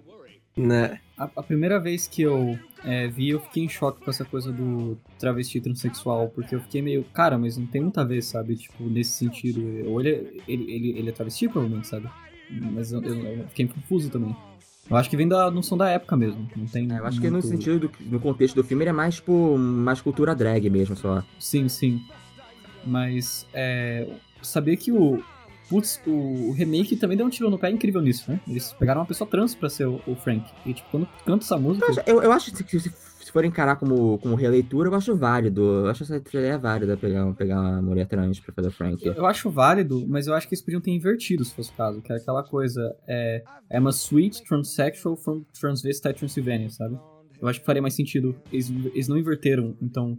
Eu, eu, eu, achei, eu achei até um pouco ofensivo, e eu vi que muita gente comentou isso também, que era... Porra, você tá falando que a, a, a mina que é trans, que é claramente uma mina, e, e chamando ela travesti, sabe? É... É- Falta é de cuidado, é que sabe? aqui no, é, é que aqui no Brasil tem, tem outro significado também, geralmente, né? Aqui no Brasil tem outro, que eu tô tomando muito mais o No gringo. Brasil a gente fala. No Brasil tem muita, muita, muita mulher trans que se, que se, que se assume como travesti mesmo. É, eu vi esses dias, eu vi esses dias isso. Também é aquela, né? Acho que praticamente todo, todo termo lá da cultura LGBT é alguma coisa resgatada que originalmente era ofensiva. Agora que o John mencionou, eu lembro, eu tenho é, amigas trans no Twitter que usam é, travesti, mas é muito mais nessa forma. É como se estivesse contestando, sabe? Eu sou travesti, você não tá me ofendendo, sabe? Não, então, eu vou falar, tipo, falar uma travesti, tipo, ela é. Ela é travesti, eu, não é ofensivo, que eu saiba. Mas se chamar ele de travesti, tipo, ah, chamar o- o travesti, daí já fica é, ofensivo. em entendeu? inglês, se você chamar de tra- transvestite, é, aí, é, se for uma pessoa trans... Alguém que se traveste no sentido que alguém que usa o roupa de outro gênero. Sim, sim. E aí que tem essa discussão em relação à mudança é, de um, um personagem cr- crossdresser, né? O Frank, pra, um- pra uma pessoa trans. E eu não vejo problema nenhum na mudança per se, mas eu achava que era uma inversãozinha de duas palavras que não ia mudar a letra da música, sabe? Tipo, não, não custava, sabe? Putz, eu sou muito chato, né? Ficar prestando atenção se vocês não inverteram a palavra. Sim, pau no seu cu de. Não, mas é. É que eu vi que eu vi essa discussão rolando, eu fiquei tipo, tá, faz sentido, sabe? Mas, é. Mas a música é boa, foda-se, tipo, não, não, pelo amor de Música Deus. caralho. A música é. Eu não sei, eu acho que ela e Science Fiction são a, a- e Rose Into My World são as que eu mais ouvi, eu acho, no geral, do, do filme inteiro. que são os melhores, né? Daí tu complica a situação aqui. Você tá falando que são objetivamente melhores, Logo? Que isso? Fuck. eh, Não, não. Retiro, retiro a Você tá se impondo em mim, amigo? Não, Perdão, tá. amigo, perdão. Não, Acho que eu não lá. consigo, não, não, acho que eu não consigo não ouvir o filme todo. Às vezes eu, pego- eu até coloco o filme mesmo e vou meio que avançando e passo, mais, passo as cenas. Cara, é bizarro, tu já escutou a- o- a- as músicas, tu colocar no aleatório, tu se sente ruim, sabe? Dá um ruim, tipo, não, tá errado, isso tem que ser certinho. Sim. O Frank tem que aparecer ainda, não pode estar tocando Time Warp já. É, caralho. Ah, mas foda-se. É porque eu acho que a gente sente muito apego no fato que as músicas são muito bem estruturadas no filme. Uma liga muito com a outra perfeitamente, né? Não tem uma pausa muito grande. Às vezes tem música aí que é seguida da outra e, porra, eu nem sinto a diferença, sabe? É, eu só descobri que certas músicas eram separadas quando eu fui ver no Spotify. E, e tinha músicas que na minha cabeça não juntas, sabe? A própria Time Warp, porque a entrada do, do Frank parece que complementa muito bem a cena, sabe? E aí Sweet Transvestite Time Warp, na minha cabeça, a primeira vez que eu vi, era uma música só muito grande e muito boa, sabe? So, come up to the lab and see what's on the slab. I see you shiver with anticipation. But maybe the rain is really to blame. So I'll remove the cause. but not the symptom.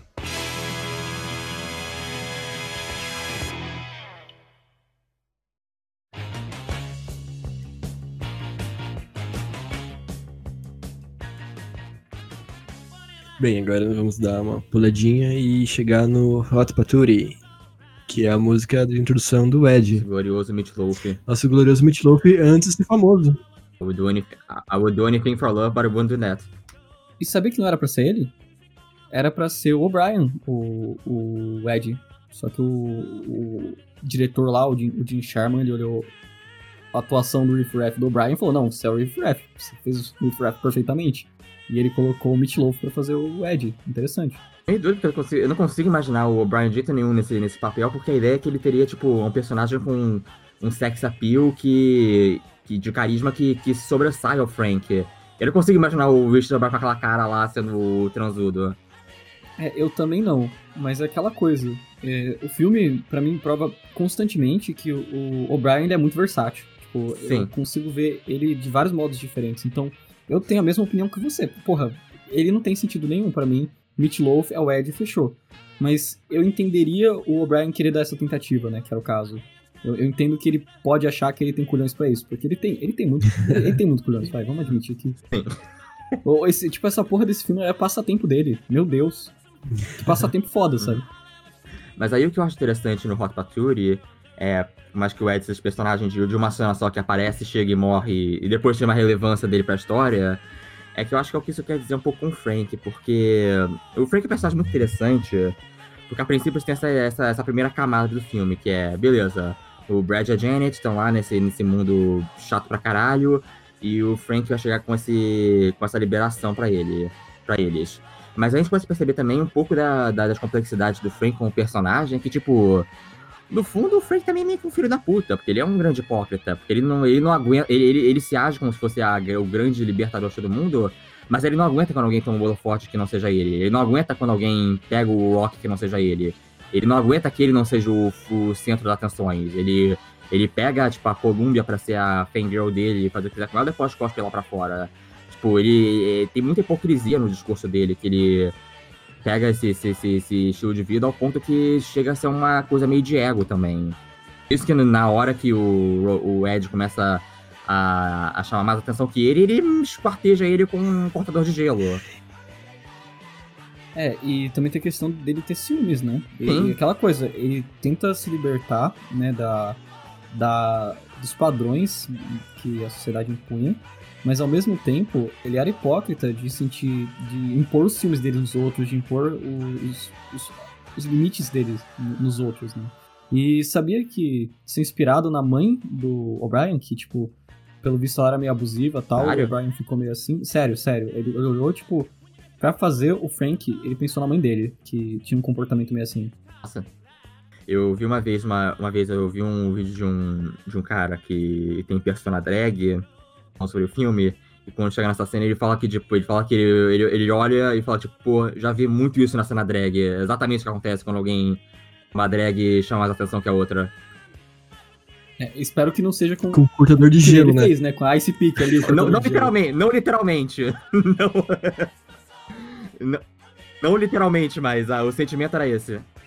Nossa, eu gosto muito que o Ed, ele, ele tem uma música, só aquilo, e ele é um dos personagens mais relevantes das- do, do, do filme todo.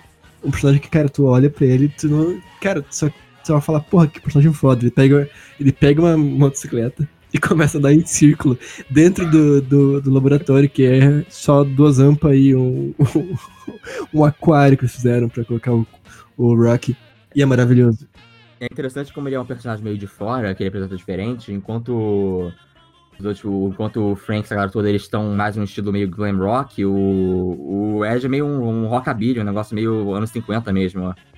Sim, e é, é, a música tem um, um tom rockabilly também, né? Até a letra também, daquelas coisas que ele menciona lá, de Billy Holiday e tudo mais. Sim, eu gosto muito do fato que ah, ele é, ele tá vestido meio que rockabilly, só que o interior dele é, é- da roupa dele tem tem estampa de oncinha, né, que me lembra mais pra um Glen, e ele usa tipo um, um dos anéis que ele tem é, é da Cruz de Ferro, né, que lembra muito o movimento punk que usa símbolos nazistas pra mostrar, né, que são os diferentão. Isso também liga pro fato que o tio dele é meio que o estereótipo do alemão na- eh, nazista que, foi, que veio pro, pra América, sabe? Verdade. Eu gosto muito disso, cara. Eu nunca tinha me tocado nisso. Eu também até gosto que tem uma. Até que você mencionou, eu parei pra pensar e tem uma linguagem visual que representa bem o filme, né? Porque é um laboratório estéreo, né? De certo modo, pode ser que. Tá, o pessoal lá é bem liberal e tal. Mas entra um motoqueiro do nada quebrando a porra toda. Isso é basicamente o jeito que eu me sinto com o filme, sabe? Ele, ele não liga. E é isso que eu gosto do filme. Era tipo tudo branco ali com, com umas estátuas de mármore, né? E só um elevador e uma banheira. E chega um motoqueiro que tava na, na geladeira no canto da sala. É, e, e estátuas, de certo modo, eu, eu acho que naquela, naquela questão é mais uma representação corporal, mas a gente pode interpretar como uma representação também, tipo, né, de arte clássica e tal. E se você parar pra pensar que o O'Brien era pra ter sido Ed, faz mais sentido ainda, sabe? Eu- agora eu tô pensando, né? O... E tem um laboratório, e no lado do laboratório tem um quarto dele, e o quarto é totalmente diferente do, do laboratório. Porque o quarto é. É que é o quartinho da, das núpcias dele com o Ed, com o Rock. Sim, e tudo tipo roxo, e, e com candelabros e, e vitrais, e, e tudo tipo bonito, assim, clássico, e daí o laboratório branco. E... Inclusive, até outra coisa que eu tava pensando aqui interessante é, em relação ao, ao momento que ele cria o Rock, é que tem outra, outra coisa um pouco né, nessa, nessa pegada do filme de pegar essas culturas, essa, essa, essa literatura, essa, esse filme literatura pulp do passado e ressignificar para a cultura LGBT, é que tem a música lá do que ele vai criar o Rock, que é o, o In Just Seven Days, I Can Make You a Man, duplo Sim. sentido. É que a letra toda, meio que ele até chama ele de Charles Atlas, que a letra toda se refere àquela, àqueles métodos. Métodos Charles Atlas eram aqueles, aquelas, aquelas propagandas que tinham em revista em quadrinho do- dos anos 40, 30, 50, 60. Aqueles métodos de tipo, você faça o método de Charles Atlas, o treinamento que vai te deixar bombado em uma semana. Era isso. Então a ideia de você pegar esse. aí tinha o cara lá de Stunguinha, igual o Rock, hum, flexão dos músculos, mostrando você também pode ser assim.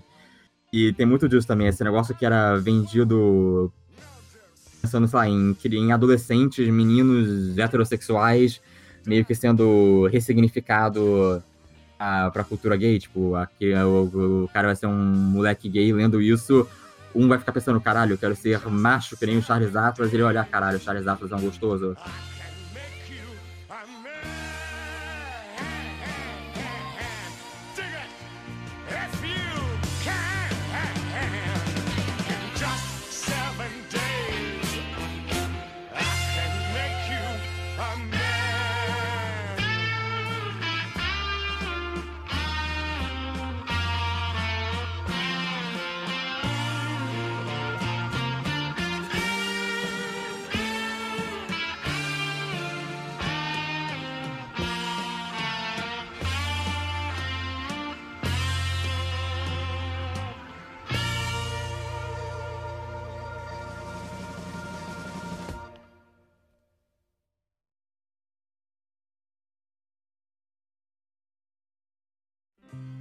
Was feeling done in, couldn't win. I'd only ever kissed before. You mean she? Uh huh. I thought there's no use getting into heavy petting. It only leads to trouble. Agora, é, vem pelo menos uma das músicas que eu acho que mais marca o filme é, também. Pior que se eu vou falar isso em todas as músicas, né? Porque não tem como. Perdão, é, é sério, o filme é muito bom, vou fazer o quê? Mas essa, essa música é, também é, é, é bem, é, bem, é, é bem rock horror. É, é uma é uma música que eu acho que você toca e associa ao filme bem fácil. Que é a música que é cantada enquanto a Janet decide dar uns pega no Rock, né? É, vai lá e corneia o nosso amigo Frank, que é o Touch, Touch, Touch, Touch. Me. Que- Cornei o Frank e o Brad. É um, E o Brad tem um- ao mesmo tem um- tempo. Uma corneação meio multi, multiforma. É, mas ela corneia na vingança porque ela descobriu que o Brad Sim. corneou ela com o, Fra com o Frank. E pra piorar, ela também tinha corneado com o Frank. Então, puta que pariu. O problema é que ela descobre que o Frank se sente mais corneado de todos por ter pego o, o, o Rock. Putz, e é, é bizarro isso, porque na real, Frank.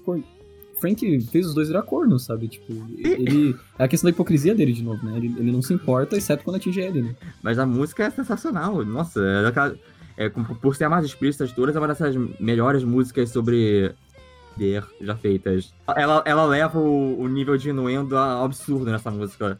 Sendo que o, no meio de tudo, o próprio Rock tá de, tem tipo 4 horas de vida e não sabe nem falar direito. E, e os visuais dessa cena também, é, eu acho bem marcante, que fica aquele colorido indo na cara dela enquanto ela tem prazer, sabe? Aquela, aquele arco-íris. É, putz, é, eu, eu, eu acho que ficou sensacional. E a hora que, que, que o, aparece todo o elenco do filme pra falar o Creature of the Night é feito. Creature of the night. Creature of the night.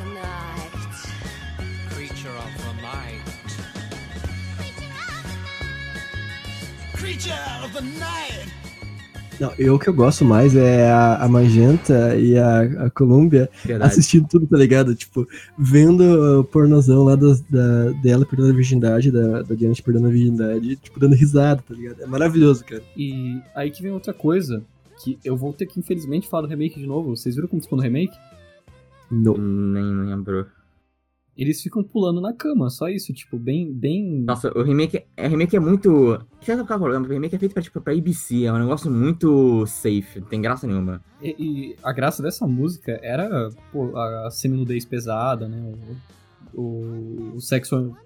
É, o tom pesado, é, o sex appeal da música, tá ligado? Um tom que tu sente ali pra, pro, pro, pro público sentir o que ela tava sentindo, sabe? Ela, ela tá descobrindo um mundo novo, tá ligado? Ela tá percebendo que o prazer, que nem depois fala, né? O prazer da carne, tá ligado? tendo a, a liberação sexual, né? Finalmente é, des- des- podendo fazer sexo livremente do jeito que ela quiser. E aliás, eu- esse filme é, é bem sensual, mas eu acho que essa é a música mais o filme todo, né? Por isso que marca.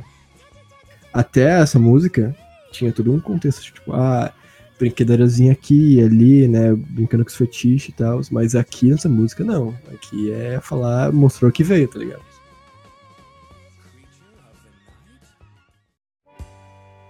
From the day he was born, he was trouble. He was the thorn in his mother's side. She tried in vain, But he never caused her nothing but shame. he left home the day she died. From the day she was born. Vamos pra Ed. A música que ninguém se importa, exceto. Eu acho essa música foda.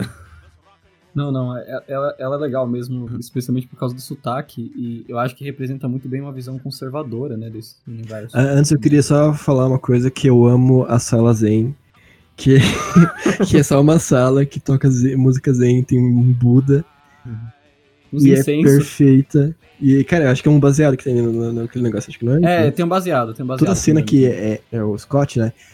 Subindo as escadas em- com a musicazinha, passando por todos os quartos e chegando até lá, eu acho perfeito. É só isso que eu queria falar. É, e eu acho o humor das, das salas aí muito bom, que brinca com o contraste, né, do cara sério lá no meio de um lugar aleatório, tá ligado?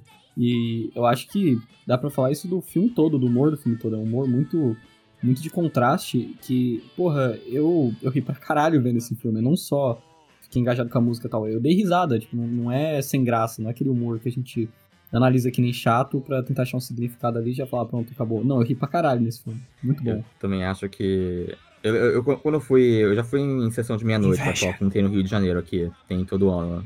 Tem Menos, menos esse ano porque o mundo acabou, mas. é, eu lembro quando tocou essa música, tava eu só animadão cantando essa música e todo mundo calado. O resto do filme, todo mundo com essa música tava tipo. When Mary said. Eu tava felizão. O que eu gosto da música, dessa música, é o fato que eu- a cena que vem depois dessa música, que é o, o Frank dando um tapão na cara da, da Janet, eu acho que E perfeito, a sabe? revelação do corpo do Ed também, né? Que Cara, então, é, aquele corpo todo, de- todo mal feito, tá ligado? Tipo, É o boneco papelão, com um achê. É, mas você acredita que eu tomei o susto mesmo com esse boneco feio? Quando a primeira vez eu fiquei tipo, caralho, que corpo. Não, e o fato que eles que no meio da música, né, antes, quer dizer, antes da música, eles comem um pedaço do corpo do Ed, cara. É, é maravilhoso. Não, e o Riff Raff, voltando ao lance que o Riff Raff ser cuzão, né? Ele pegando assim uns pedaços do, do, do pernil, né? Que tu acha que é um pernil, e jogando assim como se fosse nada, tá ligado? Em cima do, do, do prato cada um. E a, a enchendo os copinhos lá com aquele, entre aspas, vinho. Uns copos, tipo, o cara tá com uma pinguelinha lá, tipo um pinicozinho assim. Eu acho maravilhoso. Você sabia que os atores não sabiam que tinha um corpo debaixo do- da mesa? Tipo, era só o ator que puxou é, o. Frank. É, eu, eu não lembro se era o Frank. é, mas o ator que puxou, sabe? Ah, e revelou o corpo que sabia. Ninguém sabia. Então aquela surpresa que eles levaram realmente foi surpresa que ninguém esperava que tivesse um corpo debaixo da mesa. Tem que resistir pra ver a reação de cada um agora. Ah, eu também fiquei curioso de ver por causa disso. Porque eu li isso. Caramba. Mas essa música é, ela é importante porque ela fala, né, que né, o Ed, ia falar o, ia falar o Mitch Love, que o Ed, ele teve algum plano, sabe? Tá, foi enganado, a cabeça, né, a cabeça literalmente foi, foi lavada e arrancada. O que, o que é implicado que o Frank pegou ele, né? E o Frank, ele cana do Frank também. Porque o Ed já era essa figura meio, meio delinquente antes. Ele se encontrou com o Frank. Só que ele lá ele foi tipo o protótipo do Rock. Sim, sim. Tanto que, né, como eu dito antes, tanto no Frank, tu, quando ele aparece, tu vê que ele tem um corte na cabeça, né, que no- na hora que ele aparece na, na Rocha Paturi, tu não sabe o que aconteceu. É o E sério. nessa. E aí depois tu descobre que arrancaram o cérebro dele. e Metade ficou né, no corpo dele e a outra metade ficou pro Rocky. Por isso que o Rocky é, é meio lerdinho, sabe? Meio lelé. Porque você tem só meio cérebro. Eu acho interessante que ele. Ele era o. Fica implícito que ele era o peguete original do Frank, mas a, a Columbia que se apaixonou pelo, pelo Ed, e o Frank não aceita. Não aceita competição ou dividir ninguém. E finalmente vem porque ele não, não, não se adequava à sua visão ideal do, do, do cara bombado de sunguinha. Eu tava pensando nisso e eu ia chegar na conclusão. O Frank causou quase todos os problemas do filme. É impressionante. E Sim. ainda assim eu não consigo nem sentir 1% de raiva. Não, o Frank é maravilhoso. Ele é um escroto, mas ele é maravilhoso. Ele é incrível. Tipo, é, a retratação dele é muito boa. Eu acho que talvez seja um, um dos melhores vilões do cinema, sabe? Facilmente. Sim, mas porque, porque acho que quando chega lá no. No, no, Don't, no, no Don't Dream It daqui a pouco, é porque a gente realmente entende lá o que faz ele, ele girar a cabeça dele. Sim, sim. E, aliás, eu acho que a gente pode chegar já nisso, né? No Roast into My World, porque é, a gente já tá perto e é. Assim. é, eu acho que a maioria dos momentos icônicos e marcantes do filme é, acabam dando aí, sabe? Tipo, tem muita parte icônica nessa música pra frente, sabe?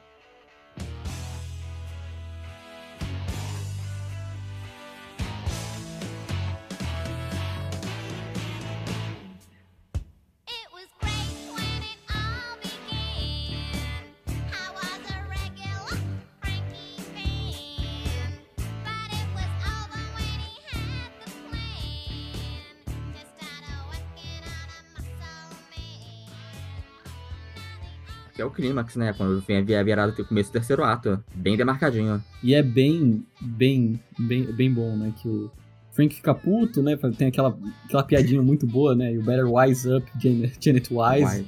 Tipo, é um joguinho de palavra muito besta, mas é muito bom. Your apple pie don't taste nice. É, e depois tem a música, a minha música favorita também. Todas são minha favorita, mas essa também é minha favorita, que é o Plant Hot Dog. Cada um fica chamando o Frank uh, de hot dog e ele fica transformando ele, ele em pedra. É perfeito. Ele impede as pessoas na, na estátua, na estátua greco-romana bizarra. E é legal que a Janet não consegue falar, né? Ele só, tipo, vai rapidão nela, porque ele sente mais raiva. E junto nisso, né, ele transforma com a ajuda da máquina de Medusa o Brad, a Janet e o Scotty em pedra. E a. Columbia, Columbia e Rock. E aí vem algo que eu acho interessante. A partir daí a gente tem uma história que tinha uma lógica bem específica. É, eu sinto que depois dessa parte que eles vão pro show, eles quebram essa lógica propositalmente e focam um pouco mais na mensagem, né? Porque o próprio é, Frank, né? Que antes era possessivo, antes era. é, ele ainda tinha essas amarras que é, sociais que ele queria tentar se libertar, mas não conseguia. Todo mundo ali magicamente consegue se libertar e dar aquele show, sabe? Que eu sinto que é muito mais uma representação do que todo mundo quer por dentro, sabe? É, todo mundo se, se expressa. É, é pra definir o personagem que é o clímax mesmo do filme. É uma música de 8 minutos, que é uma grande odisseia sobre cada um se libertar Uhum. e depois ele mesmo, né, o, o Frank aparecer, mandar a mensagem e no final ele ir pra casa. É, e todo mundo pega todo mundo, é, para, ele para com a possessividade. Virar, é, é, é virar grande orgia na piscina. Sim, e eu, eu acho muito legal isso, porque todas aquelas amarras que prendiam a maioria das pessoas. É... Tá, o Brad e a Janet tiveram as amarras tiradas pelo próprio Frank, né? O Frank mostrou pra eles que tem esse outro lado que funciona, que a vida pode ser assim. Mas eu gosto muito de ver como o Frank magicamente consegue mudar desse, dessa parte, sabe? É complicado porque nem todo mundo, o efeito disso, nem todo mundo, nem, nem, nem sempre é positivo pra todo mundo. Por exemplo, pra Columbia e pro Rock, isso é péssimo, porque a Columbia fala que ela é perdida, porque ela era fã do, do Frank. Frank meio que só usou ela e o que ela fala, hoje em dia ela só tem drogas que ela pode usar e chorar pensando no Ed. Ela tá na merda. E o Rock também, porque ele, se você pensar literalmente, ele é como se fosse uma criança que ele acabou de nascer, mas ele é tipo uma pessoa que. Mas metaforicamente é como se ele fosse uma pessoa que não tem maturidade pra ter essa vida sexual que ele tá tendo. Tipo, ele só sabe agora tipo, falar que, tipo, o libido não foi, não foi controlado, ele só sabe se expressar através do sexo agora. Ele não tem maturidade pra mais nada. Foi uma, é uma tipo de uma libertação sexual que não foi provavelmente positiva, que não foi feita com muita responsabilidade. Então, pra, tem, tem efeitos diferentes pra todo mundo. Pra, pra Janet é ótimo, porque é, é super libertador, mas pra, pra Columbia é uma merda, por exemplo. Ela tá muito fodida no final do filme. É, agora que você mencionou, é, faz sentido. Agora, eu parei pra pensar, a Columbia só se fode nesse filme, né? Puta que pariu. Meu Deus. E é por isso que é o Roast into My World keeps me safe from all the trouble, from the sorrow and pain. Tipo, é um negócio meio. É uma. Escapismo, né? É um escapismo. É um, é um, é uma, é um hedonismo que não é puramente. que, que, que não precisa ter uma, uma certa responsabilidade, senão vocês pessoas fugiram da cabeça do que antes. E aproveitando, né, que já falamos de todos, menos do, do Brad. É legal que, como tu comentou no começo, John, o Brad, ele tá com aquele medo, porque ele, ele se descobriu, né, ele se libertou, só que ele tem medo dessa descoberta, ele tem medo dessa, dessa liberdade. É uma liberdade que oprime ele pô, extremamente, tanto que ele chama pela mãe, ele, ele não sabe o que fazer com essa liberdade. Aliás, é, só voltando um pouquinho na Columbia. Sabia que ela e a Magenta eram pra ser o mesmo personagem quando eles começaram a peça, só que deu um rolo lá que eles tiveram que dar uma tocada? Eu, eu acho que faz sentido, porque meio que eu sinto que a Magenta fica um pouco mais apagada no filme. E aí a, Colum e a pobre da Colômbia acaba morrendo no final do nada também, meio que à toa. Isso é, isso é uma coisa no filme que eu não gostei. Eu entendo que foi pra dar o choque ali, ó, e vai matar mesmo, foda-se, sabe? Mas, ah, sei lá, era uma personagem muito boa, uma das melhores personagens do filme, o sapateado dela é incrível lá no começo e jogado ali, sabe? Pô, vacilou, você só tomou no cu e agora é isso que ela recebe. Parabéns, Colombiato, um tiro nas costas. Não que faça desgostar do filme de algum modo, mas é aquela oportunidade perdida, né? Porque aquele filme tava acabando já e eles não sabiam o que fazer com, com os personagens. Mas aí, será que não é uma referência também a esses filmes é, mais apelativos? Que tinham muitos que acabavam de jeito que todo mundo morria? Eu, eu vejo um pouco disso. Eu, eu, eu acho que faz sentido que ele quis dar esse final todo mundo morre, sabe? Também, é, também eu acho que eu, eu gosto dessa cena porque ele tem um foto de terror, né? Ele ainda é um filme de terror. E até- chegou nesse ponto, tu não tá levando muito a sério mais, sabe? Tipo, tu não leva os riscos a, a sério. Até chegar, né, o Riff Raff e a, e a Magenta e mostrar que ainda assim é um filme de terror. Você tem o I'm Going Home, né? Que é bem emocionante antes. Que é... Mas antes do Going Home tem o Don't Dream It. Ah, mas já não é no Roast in My World? Don't do it? Acho que é que. É porque meio que tem uma demarcação, porque o Don't Dream It é o momento solo do Frank que ele vai meio que dar toda. todo o entendimento dele de, do que, que faz ele, ele rolar. Porque ele começa a falar da. Eu acho justo a gente ir relevante do fato que, sei lá, eu- no álbum, acho que tá Sim. junto com o Roast in My World, eu acho bom a gente denotar e falar especificamente dessa parte, porque é a parte que mais ficou na minha cabeça do filme. Eu amo essa parte. Tipo, é, o, eu achei muito libertador, é, até pra pessoa que tá vendo, sabe? É uma- passa muito bem essa mensagem. E é, você vê muita gente se assumindo por causa dessa cena, sabe? Especificamente. De como o Frank mostra que dá pra você viver numa realidade que você é livre. sabe? Ah, ele é, ele é, cara, tipo, ele fala na tua cara, que a gente comentei no começo, ele é o tapa, foi meu tapa virtual, falei assim, porra, o que eu sinto por dentro, cara, eu me expresso porque ficar dentro de mim só vai piorar, sabe, a situação e o sentimento que eu tenho. Ele é, e, e é legal tu pegar e ver histórias na internet que são iguais, sabe, essa música é literalmente o empurrão que muitas pessoas precisavam, e eu acho isso muito foda. É, é a cura gay ao contrário. é a cura hétero. É a cura hétero. Melhor ainda.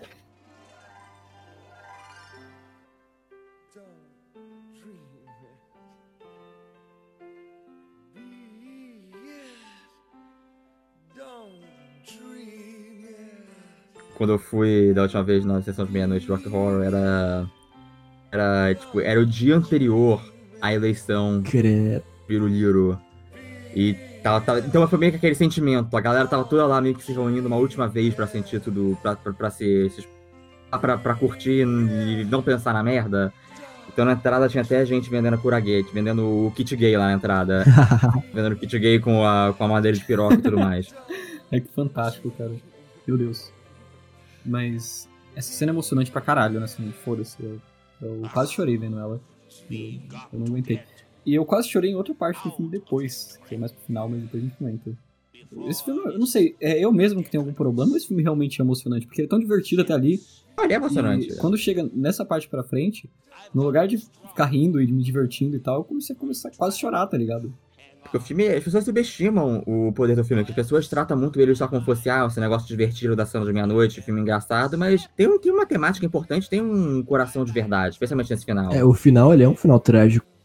É, porque o filme, ele, ele, ele tem esse, esse olhar no final, aquela cena lá do, última fala lá do, do criminologista, que é, caminhando pelo, pela, pela face do planeta, alguns insetos chamados a raça humana, perdidos no tempo, perdidos no espaço e perdidos no significado. Tipo, puta que pariu, gente. Tu quer algo mais escrachado? Porra. É, ficou existencialista do nada. Mas é, porque você fica nessa sensação, tipo, que termina nessa, nesse rebosteio, tipo, o Frank morre, E tudo por, por ciúme do, do Riff Raff, que por outro lado realmente foi tratado que nem merda pelo Frank o filme todo. É, as pessoas, metade daí a, a Colômbia toma no cu, Castelo voa e fica lá o Brad, a Janet e o Dr. Scott lá chamuscados, meio que na merda, sabe? Meio que vão ter que se reentender agora, ou porque o, o relacionamentozinho deles certo, certinho no começo do filme foi pro caralho, e eles não tem muito o que fazer, eles ficaram meio que, ok, o que eu faço com isso agora? Aí que vem algo. Quando eu vi pela primeira vez, eu, eu não acho que foi proposital, eu não acho que o Brian pensou nisso, mas é, eu absorvi que era quase como uma representação da, da realidade chegando neles, né? Tipo, que a realidade impede das pessoas viver livres, sabe? De- de- eles vivem num contexto preconceituoso, eles vivem num contexto que vai chegar neles.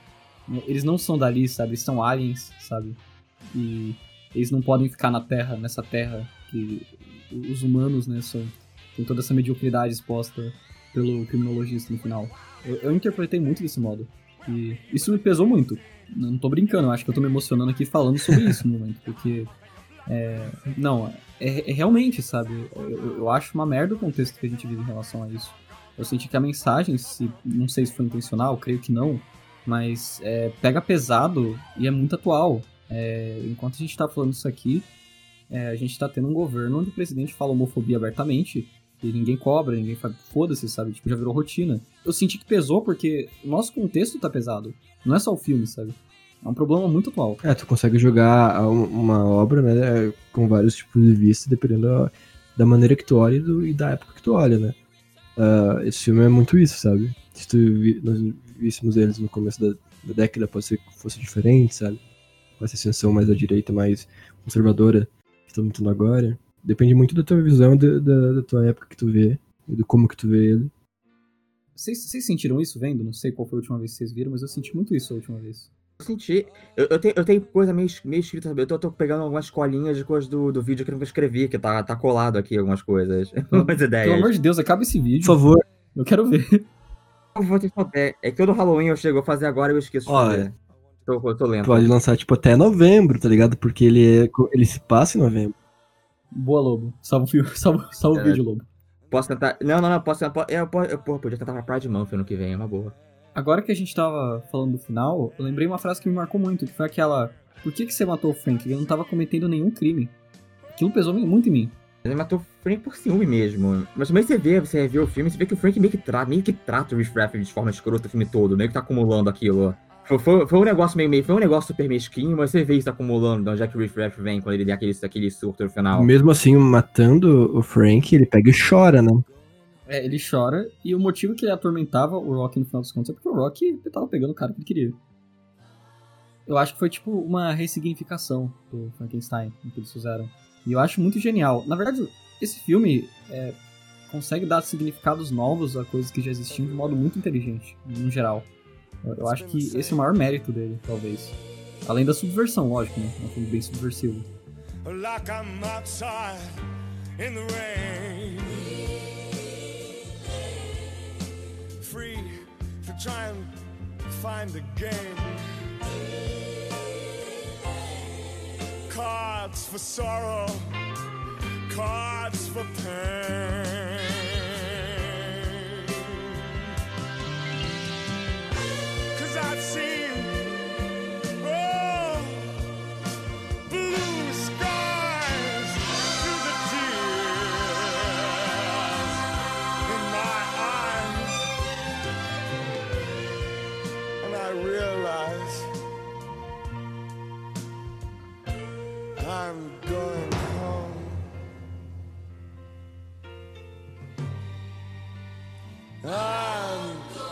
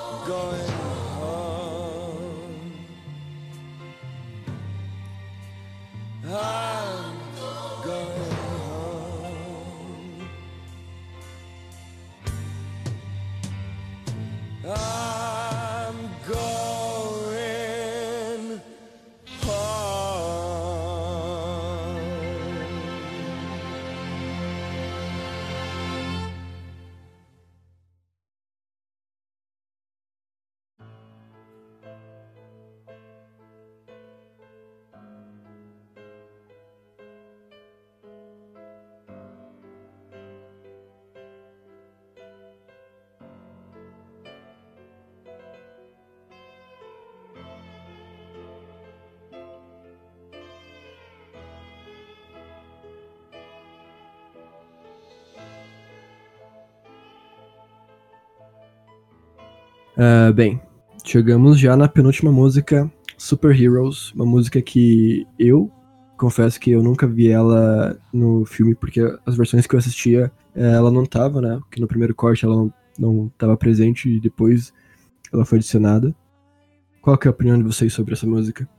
É, a música em si, ela é tão impressionante porque a música, ela, ela, ela quase não é uma canção inteira, ela, tipo, ela tem um minuto, nem, nem isso talvez, mas é mais como, tipo, um lamento final do, do Brad e a Janet, que estão terminaram meio que na merda, e a letra dela é muito sinistra, tipo, ela, é, o, o termo, eu acho que nunca ouvi o termo super-herói ser usado de forma tão sinistra. Tipo, nem o Alan Moore conseguiu tornar super-herói um negócio tão sinistro. Ele fala, tipo, e super-heróis vêm se alimentar da, da carne da gente que tá caído aqui no chão. É tipo, caralho, que imagem horrível, sabe? E eu acho que é mais como isso. Ela, ela cria um. Ela, ela, ela dá um espaço de ritmo decente pro encerramento do filme. E dá um encerramento mais, mais adequado pra, pra história do Brad e a Janet. É, eles, é, eles aprovaram o fruto proibido, né? A verdade, a libertação, pra depois ser largado no mundo de volta comum. É, e depois serão vistos num, num game show do capeta para as cinco pessoas que viram Shock Treatment. E tem, eu acho que essa coisa, né? Os super-heróis, eu, eu imagino como realmente uma imagem é, de protagonista, de, de- do bem, né? Então, eu vejo como se fosse até esse lado. Tipo, agora eu sou, na realidade, eu sou representado como se fosse algo é, errado, algo ruim, sabe? Eu sou é, pisado pra subir um herói por cima. Então, considerando que o filme fala sobre filmes, eu, eu acho bem possível ver desse modo também, sabe? Não sei o que vocês acham. É, que- é que- como eu disse antes, né? É um filme que tu pode, dependendo da a ótica que tu vê, tu pode ver um leque de possibilidades. É, eu vejo essa, essa música como algo bem trágico, sabe? Tipo, Ah, total. é, mais trágico no sentido de existir nesse mundo do modo que eles são agora, que eles foram tocados pelas verdades, é só ruim, é só ser pisado. Eu acho isso pesado também. Puta, é, é aquela coisa, né? Esse filme ficou. Ficou. Zack Splinter, né? Do nada. Pelo amor de Deus. Né, Zack Splinter wishes que ele conseguisse fazer alguma coisa tão, tão não, não, genuína ferrando. assim. É piada, pelo amor de Deus, né? Zack Snyder aqui. Puta que pariu. Não, não, aqui ó, estamos literalmente falando que o Zack Splinter faz filmes tão bons quanto o Rock É, eu respeito muito o Zack Snyder e família. Mas os filmes não. Desculpa, os filmes estão.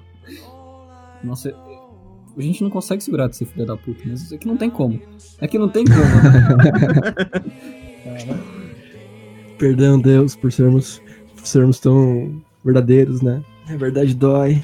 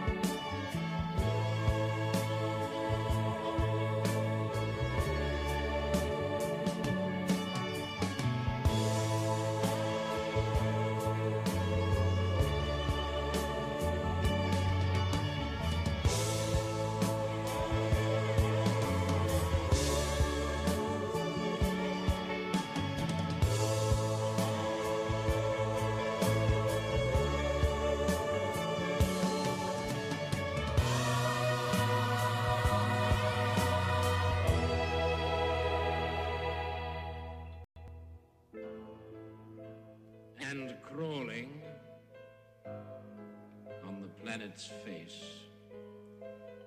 Some insects called the human race. Lost in time and lost in space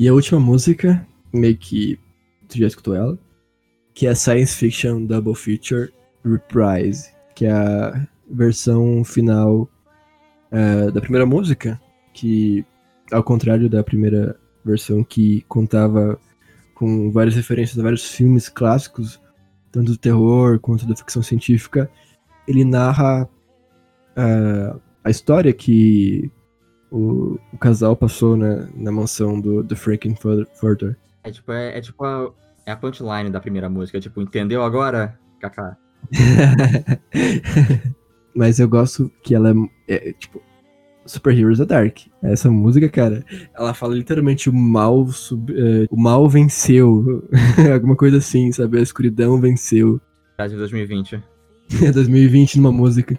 Então, realmente 2020, essa música, porque é pura depressão, pura depressão. Eu fiquei muito pesado é, quando eu vi essa parte, porque já vai depois daquela bomba de merda que acontece e fecha, sim, deu merda, pau no seu cu. E é assim que é a vida. E eu acho que representa muito bem 2020 isso, sabe?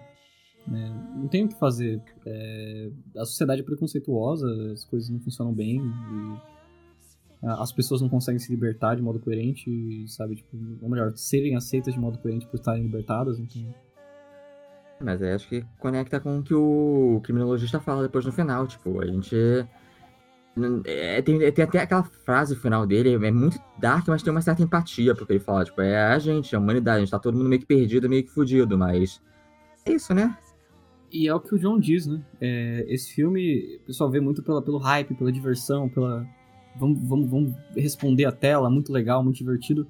Mas para mim, é, é, eu acho que é isso que pegou e fez o filme virar um dos meus favoritos, sabe? É todo, todo esse aspecto um pouco mais pesado dele que junta com a parte mais é, menos Zack Splinter e, e vira e vira um vira um vira algo que eu não esperava essa bomba no final, sabe? Foi realmente algo inesperado que marcou o filme demais para mim. Eu acho que se, se ele não tivesse acabado desse jeito, eu, não seria, eu não sei se seria um dos meus favoritos. Talvez eu ainda gostaria muito dele, eu ainda falaria que ele é perfeito, mas eu não sei se eu colocaria e falaria putz, esse filme, bota o pau na mesa, esse filme é bom, sabe? Eu não faria isso.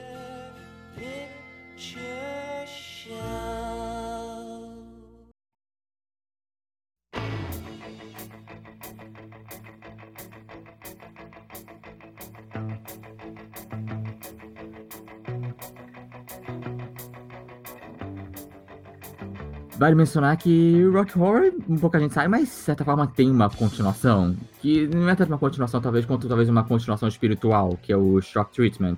Que desde a época lá, há muito tempo, faziam, o Richard O'Brien pensava na ideia de fazer uma continuação.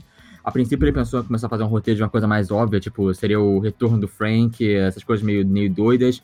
Mas todo mundo olhou e falou: não, não, a gente tem cara o quê? De Disney pra isso? Não esquece isso. Ninguém queria voltar a trazer os personagens de volta. Então eles fizeram um Shock Treatment, que super obscuro, muito mais, muito mais que imaginaria que uma continuação de Rock Horror fosse. E ele tem a maior parte do elenco de volta, fazendo novos personagens. E por muito pouco ele não tem o Tim Curry, mas o Tim Curry ele iria fazer um personagem lá que é o vilão, que é o dono, um vilão novo, só que queria que ele fizesse um, um papel duplo, que na verdade seria o papel do Brad, porque o Brad e Janet são os únicos personagens que voltam, que estão com outro, outros atores. E ele achou que ele não poderia fazer um sotaque americano e ele simplesmente não apareceu.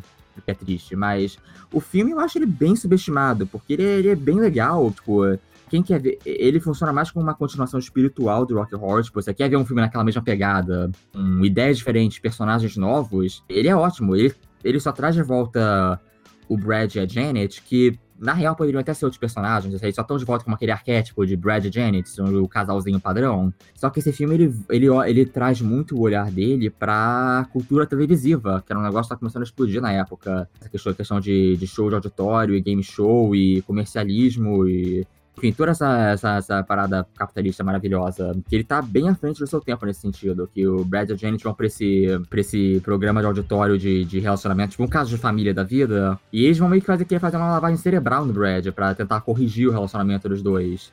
E nesse, nisso tudo tá de volta o Richard O'Brien, a Patricia Quinn, como uns cientistas malucos da porra. Tá de volta o Charles Gray, que é o, o criminologista também no novo papel. A Little Nell, que é a Columbia. Tá essa galera toda de volta fazendo personagens diferentes. De novo, um musical. As músicas são bem legais também. Pode não estar no nível de rock horror, mas eu acho que é um filme que você supera da noção de que é, é uma continuação espiritual de rock horror. Tem muito pouco a ver com rock horror. Você pega, você pega que é um musical na mesma vibe do rock horror, pegando temas novos e dando um olhar crítico para outra, outras coisas. É um filme bem interessante que eu acho que merece bastante mais atenção. E tem umas músicas bem maneiras também. Foda que sempre que eu escutava alguma coisa sobre ele, eram pessoas criticando e falando que ele era ruim. Acho que ele começou a crescer um pouquinho mais em, em um status de culto nos últimos anos. Que as pessoas fizeram uma reavaliada nele. Porque, tipo, você vai ver ele com a expectativa de, de ver Rock Horror 2, é, é, está pensando uma roubada, mas tenta ver ele como uma, um, um novo projeto do. Lá, imagina que o Richard O'Brien é tipo Tim Burton. Você acabou de ver Beetlejuice e você vai ver Edward Edward de Tesoura agora. É tipo isso. Lógica é essa. Um filme claramente feito por esse mesmo cara tem uma galera que ele gosta de trabalhar e tem uns temas parecidos, mas é um projeto novo. É, além disso, também teve três roteiros que basicamente nunca rolaram, porque o O'Brien às vezes escrevia e às vezes rejeitavam, falando, não, isso aqui tá muito assim, assado, muda isso aqui, muda isso aqui. E é bizarro, porque a gente tem até a plot básica dos três. É, um deles envolvia, inclusive, um filho, a Janet ia ter um filho, que provavelmente é do Frank, né? Que aconteceu no filme ou do Rock. Parte do drama era baseado nisso. Tinha também a questão do deles reviverem, né, com uns cultistas gays, eles reviviam o Frank. Era pra ser um negócio bem interessante. é tipo um Castlevania, Castlevania gay. Eu, eu achei legal a ideia. Pera, Castlevania já é gay? Como assim? É pior, mais gay. Castlevania é mais gay. Ah, entendi, entendi. Também tinha outro que é, o Riff Raff, ele meio que era general da velha rainha, que é a mãe do, do Frank Further, aí tipo, tinha mó lore, eles voltando pra terra e tal. Que pra mim ficou muita lore, muita bagunça, mas é, eu não sei, eu queria ver. É o RPG, é o RPG do Frank. É, virou RPG. Eu quero ver todos esses filmes, gente. Eu, que, eu queria. Eu queria estar em todas as realidades alternativas sobre todos esses filmes, mas ainda assim, eu, eu não acho que seria a melhor das ideias também. Eu acho que a ideia mais certa é ter feito um negócio totalmente novo É, mesmo. aliás, a terceira ideia eu não sou tão fã, que era tipo. É meio nada a ver, meio que um cara vai lá e. O, Brad ficou um pouco louco, tipo, ele tá com um problema emocional, e aí leva ele pro psiquiatra e lá começa outro musical, basicamente, sabe? É tipo, sei lá, eu, não sei, eu confio no Brian, mas eu acho que das, das ideias a mais legal pra mim é a do filho. Do filho do, do- do- da Janet, o nosso amigo Frank voltando, sabe? Eu, eu queria ver o sacrifício dos cultistas gays, ia ser muito interessante. Foda que isso me lembra Love Never Dies, a continuação do Fantasma da Ópera que fizeram. Que revelam que a Christine também tá grávida do Fantasma da Ópera e eles vão pra Nova York, ficarem juntos no final. E é horrível. Puta, cara, na bom ponto. É, eu, é, eu, na, na verdade, tudo que você pega o filho de não sei quem, tem muita chance de dar errado, né? É um padrão. Não faça filme sobre filhos. Também tem o remake, né? E o remake, eu vou, eu vou falar uma coisa. Sabia que eu acho que ele recebe mais pedra do que ele devia? Tipo, eu taquei muita pedra nele, tipo, podcast inteiro, mas agora eu vou fazer um pouco de carinho e falar que eu não acho ele tão ofensivo quanto acham. Eu acho ele ok. É, eu acho que ele é, ele é bem inofensivo. Eu acho que as pessoas têm que parar de encarar como o remake o Rocky Horror lembrar e encarar mais como uma apresentação, apresentação da peça. Até porque ele não é um filme, ele é uma apresentação ao vivo. É, é uma, é uma modinha da, da ABC atualmente. Tipo, tudo aquilo foi feito ao vivo. Eu, eu dei uma pesquisada nisso e eu fui ver outras coisas ao vivo. Só que, tipo, a bizarrice é que ele decidiu ser um filme não ao vivo, mas com tratamento de filme ao vivo, sabe? É, é um bagulho meio. Ah, já tô confuso então. É, é totalmente confuso o conceito dele. E eu acho que essa que é, a- é o maior tropeço dele, na verdade, né? Ele devia e podia ter sido ao vivo, e eu acho que isso tornaria ele muito mais interessante do que ele foi lançado. Mas eu não acho, eu não acho totalmente ruim, eu acho que é uma boa adaptação de ver a, a peça. Eu acho que ele fala muito mais sobre a peça do que sobre o filme, mesmo que também seja uma homenagem ao filme. E tenha momentos bem legais homenageando o filme. É, também. eu acho inofensivo e eu gosto que trouxeram o Tim Curry de volta, porque Tim Curry, pra quem não sabe, em 2012 ele teve um derrame, então ele tá todo meio fudido, ele tá em cadeira de rodas até hoje, então só de trazer ele pra qualquer coisa eu acho validíssimo. E ele, ele, ele se deu bem como criminalista. Sim. Ele fez um papel massa. Eu não acho tão icônico quanto o É original. porque não pode se mexer. Mas ele fez ele não pode se mexer, não pode ter aquela movimentação toda. Ele tá confinado lá. Mas é, é interessante você falar isso, porque eu não sabia que as limitações, até físicas que ele tava tendo assim, chegou, é, faz sentido, é o que afetou mesmo. Caramba, não tinha parado pra pensar nisso. Tá, teve um derrame. é Por isso que ele tá tudo. Tá, tá, hoje em dia ele não trabalha mais tanto. Tem mais vozes aqui, uma, uma, uma ponta lá. Porque antes ele fazia 45 papéis por ano. ó. Mas mesmo desconsiderando a limitação dele, ele fez um papel bem. É sim, porque ele, o Tim Curry ele é foda. Eu, eu achava já um papel bom mesmo sem saber desse contexto. E. Tem mais alguma coisa que eu falo do remake, não lembro o que era. Que é meio lavado, que ele não tem tanta, tanta violência, o sex appeal trachado como o antigo. É bem lavado, sem ser sexualidade nem nada, mas é, eu acho eu acho que das coisas que me incomodou no filme, essa que pelo menos eu mais entendo porque é pra TV americana. Então, é, eu acho que o problema é o conceito inicial de botar isso na TV americana. O Rock Horror não foi feito pra TV americana, foi feito pra ser visto meia-noite, preferencialmente, sabe? Então, não façam isso. Mas do, do que. Pelo menos eu sinto que as pessoas que estavam trabalhando nesse, nesse, nesse filme, eles eram bem apaixonados por Rock Horror. E eu sinto que mesmo que tenha um erro ou outro ali, que eu não, eu não vou mentir, tem coisa ali que eu achei quase ofensiva ao filme original. Eu acho que os acertos é, meio que brilham. Eu não recomendaria a pessoa começar a, a- a curtir as coisas é, que tem Rock Horror por ali. Nossa, nem fudendo, não. né? Nem fudendo. Não... Mas é uma curiosidade que, vai, que, que merece assistir. É, se é fã, se é fã, você tem que... Eu acho legal. Se é fã, é legal. Você quer mais Rock Horror? Ali, você tem. É lavado, mas é uma experiência diferente que você pode é, ver mais do que você gosta. Eu, pelo menos, eu me diverti. Imaginar que você tá vendo mais uma montagem da peça. Não tem nada de som dramático assim nisso, sabe? Não é tipo, ai meu Deus, querem substituir o Rock Horror, o filme 75. Não, tipo, volta e meia quem faz a montagem de Rock Horror em todo lugar do mundo. Então não é nada de tão chocante assim. Eu acho que o remake, o que ele consegue fazer muito bem, é en- entender, interpretar e é, transpor o que é, rock horror é como ícone social, que é, o remake ele tem essas partes que basicamente você está vendo no cinema, né? Então tem as pessoas no cinema vendo o filme, no remake é confuso explicar bem meta, é, é um filme dentro de um filme. É, mas eles conseguem adaptar um monte de piadinha que as pessoas respondiam lá dentro então, eu acho que o maior mérito é a compreensão como ícone social, que eu acho que a gente também deveria discutir isso hoje. Que rock horror é referenciado em coisa pra caramba, que nem a gente falou, Bob Esponja. Eu tô quase, tô quase que, assim, apostando meu braço que o Bob Esponja com certeza fez uma referência a rock horror. Você tem referência a rock horror em- na TV americana inteira, sabe? É, desde a dancinha do Time Warp até frases icônicas mesmo. É, é um filme que marcou pra caralho. Se você for pesquisar a lista de referências, é, é, é imensa, é imensa. É um filme que impactou muito nesse sentido de entretenimento, mas não só isso, até de um lado meio social. Ele pegou bem forte social, na verdade. Meio é um eufemismo. É, é um filme que representou uma população, uma faixa de pessoas ali que, puta, é, não tinha uma representação tão boa. Eu sinto isso. Foi comentado no decorrer de todo o podcast. Ele foi um filme libertador pra muitas pessoas, sabe? Ele foi ah, aquele empurrãozinho que faltava. Como também nós já comentamos antes, ele foi um filme meio que escrachado, né? Ele era um filme muito pesado e foi colocado uma sessão de meia-noite. E quem foi, quem presenciou a experiência de assistir esse filme, voltou e quis mais, e quis mais. E isso meio que fez quase um culto, né? Tanto que até hoje pessoas vão e assistem esse filme. É, o, aquela screen original de Rock Horror foi a, foi a exibição mais longa de- da história do cinema de um filme. Ficou dos anos 70 até hoje, na verdade. É, acho que. Não sei se. Acho que por, por causa da pandemia pode ter sido fechado e tal, mas mesmo assim, isso não tira o mérito do que até 2020 foi sem parar ah, todo, toda quarta-feira, né, de noite, à meia-noite sendo mostrada.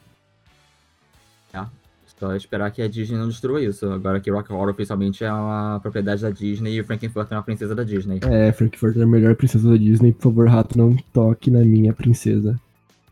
Em Nova York, né, a first screening.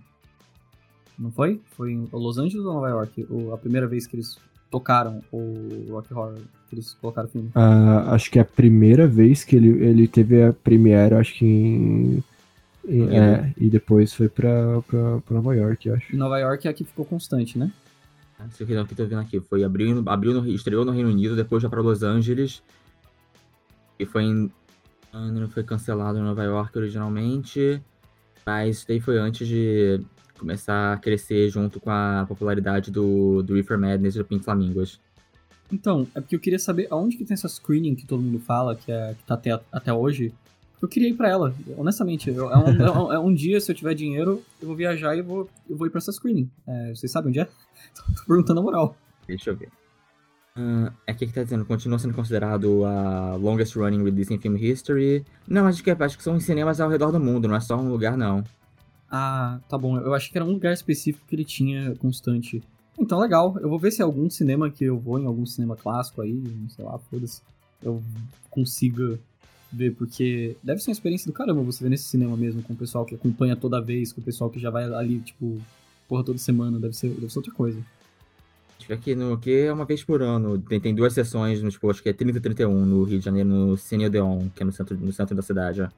Meia já, e acabou a pandemia, Jack Frost. Vamos aí chamar o John. É. Olha, se, se quiserem vir, eu, se quiserem vir, eu topo, vai todo mundo.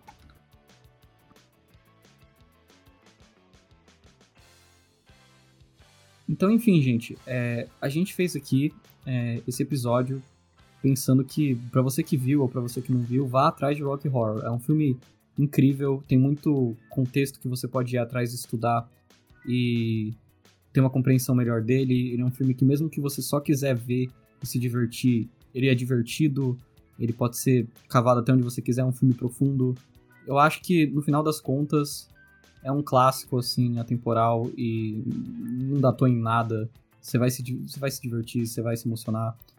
Você tem que ver Rock Horror imediatamente ou eu vou atrás de vocês. Agora. Que medo.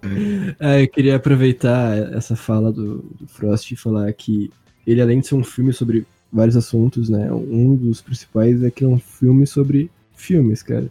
Você gosta de filmes, gosta de filmes de terror antigo, é uma obrigação tua ver esse filme. E- ou se você já assistiu esse filme, vá atrás de outros filmes antigos, tipo da Universal, ou alguns que nós citamos aqui, porque tendo a experiência e o contexto desses outros filmes é outra experiência. E eu aconselho muito fazer isso. Acho que, No geral, eu acho que Rock Horror, não ver Rock Horror pra mim é tipo, nunca vi Star Wars. É, tipo, amigo, não interessa se você nem, nem é o super cinéfilo, vê a porra desse filme. É obrigação, moral, ver essa merda desse filme. E se você é aquele pessoal, tipo, ah, eu não gosto de musical tal, foda-se. Assim, é, a, a gente. Você vai gostar. Você vai gostar. Se você não gosta, você acha, você acha que você não gosta por, por, por, por negócio na sua ideia. Você fica, ah, as pessoas começam a cantar, que merda. Tipo, esse é uma, uma história que você conta pra si mesmo. Você vai ver esse filme, você vai, você vai amar todo mundo musical que vem. Tá foda quando começa o mundo musical. Foda que o pessoal pega e assiste musical ruim, tá ligado? Ele não conhece musical bom. E quando pega um musical bom, que você se apaixona. Esse que é o problema. Eu sinto que é um preconceito muito por isso, que pra fazer um musical bom é muito talento. E esse filme, assim, é muito talento esse filme. É, é impressionante. Então, Melhor musical já feito? talvez. lá em cima. No mínimo você considerar, tipo, considerar esses músicos, se você for ser mais. Considerar esse momento pós-musical, pós da era de ouro musical, pós o, Gin- o Fred Astaire e, a, e a galera toda, ah, eu acho que tá lá em cima. Inclusive são os filmes que eu adoro, esses musicais meio esquisitos, os musicais esquisitinhos dos anos 70 e 80, que é ele, o Fantasma do Paraíso, a Pequena Loja dos Horrores, é, também é tudo, tudo, tudo Tommy, eu acho tudo foda. Veja esses filmes. Eu gosto, eu gosto até de Xanadu, então eu sou, eu sou suspeito pra falar, mas Rock Horror tá lá em cima. É, esquece essa, esse La La Land aí e ver Rock Horror. Eu. Bem, e acho que com isso nós acabamos esse primeiro cast do Mídia Massa. Eu quero agradecer muito o John, que eu, nós pegamos ele e sequestramos por umas 4 horas aqui, ininterruptas, só falando sobre filmes e zoando. Bem, eu, trou- eu trouxe comida. Aí, então, tá de eu, boa. eu sobrevivo, eu sobrevivo bem, cara.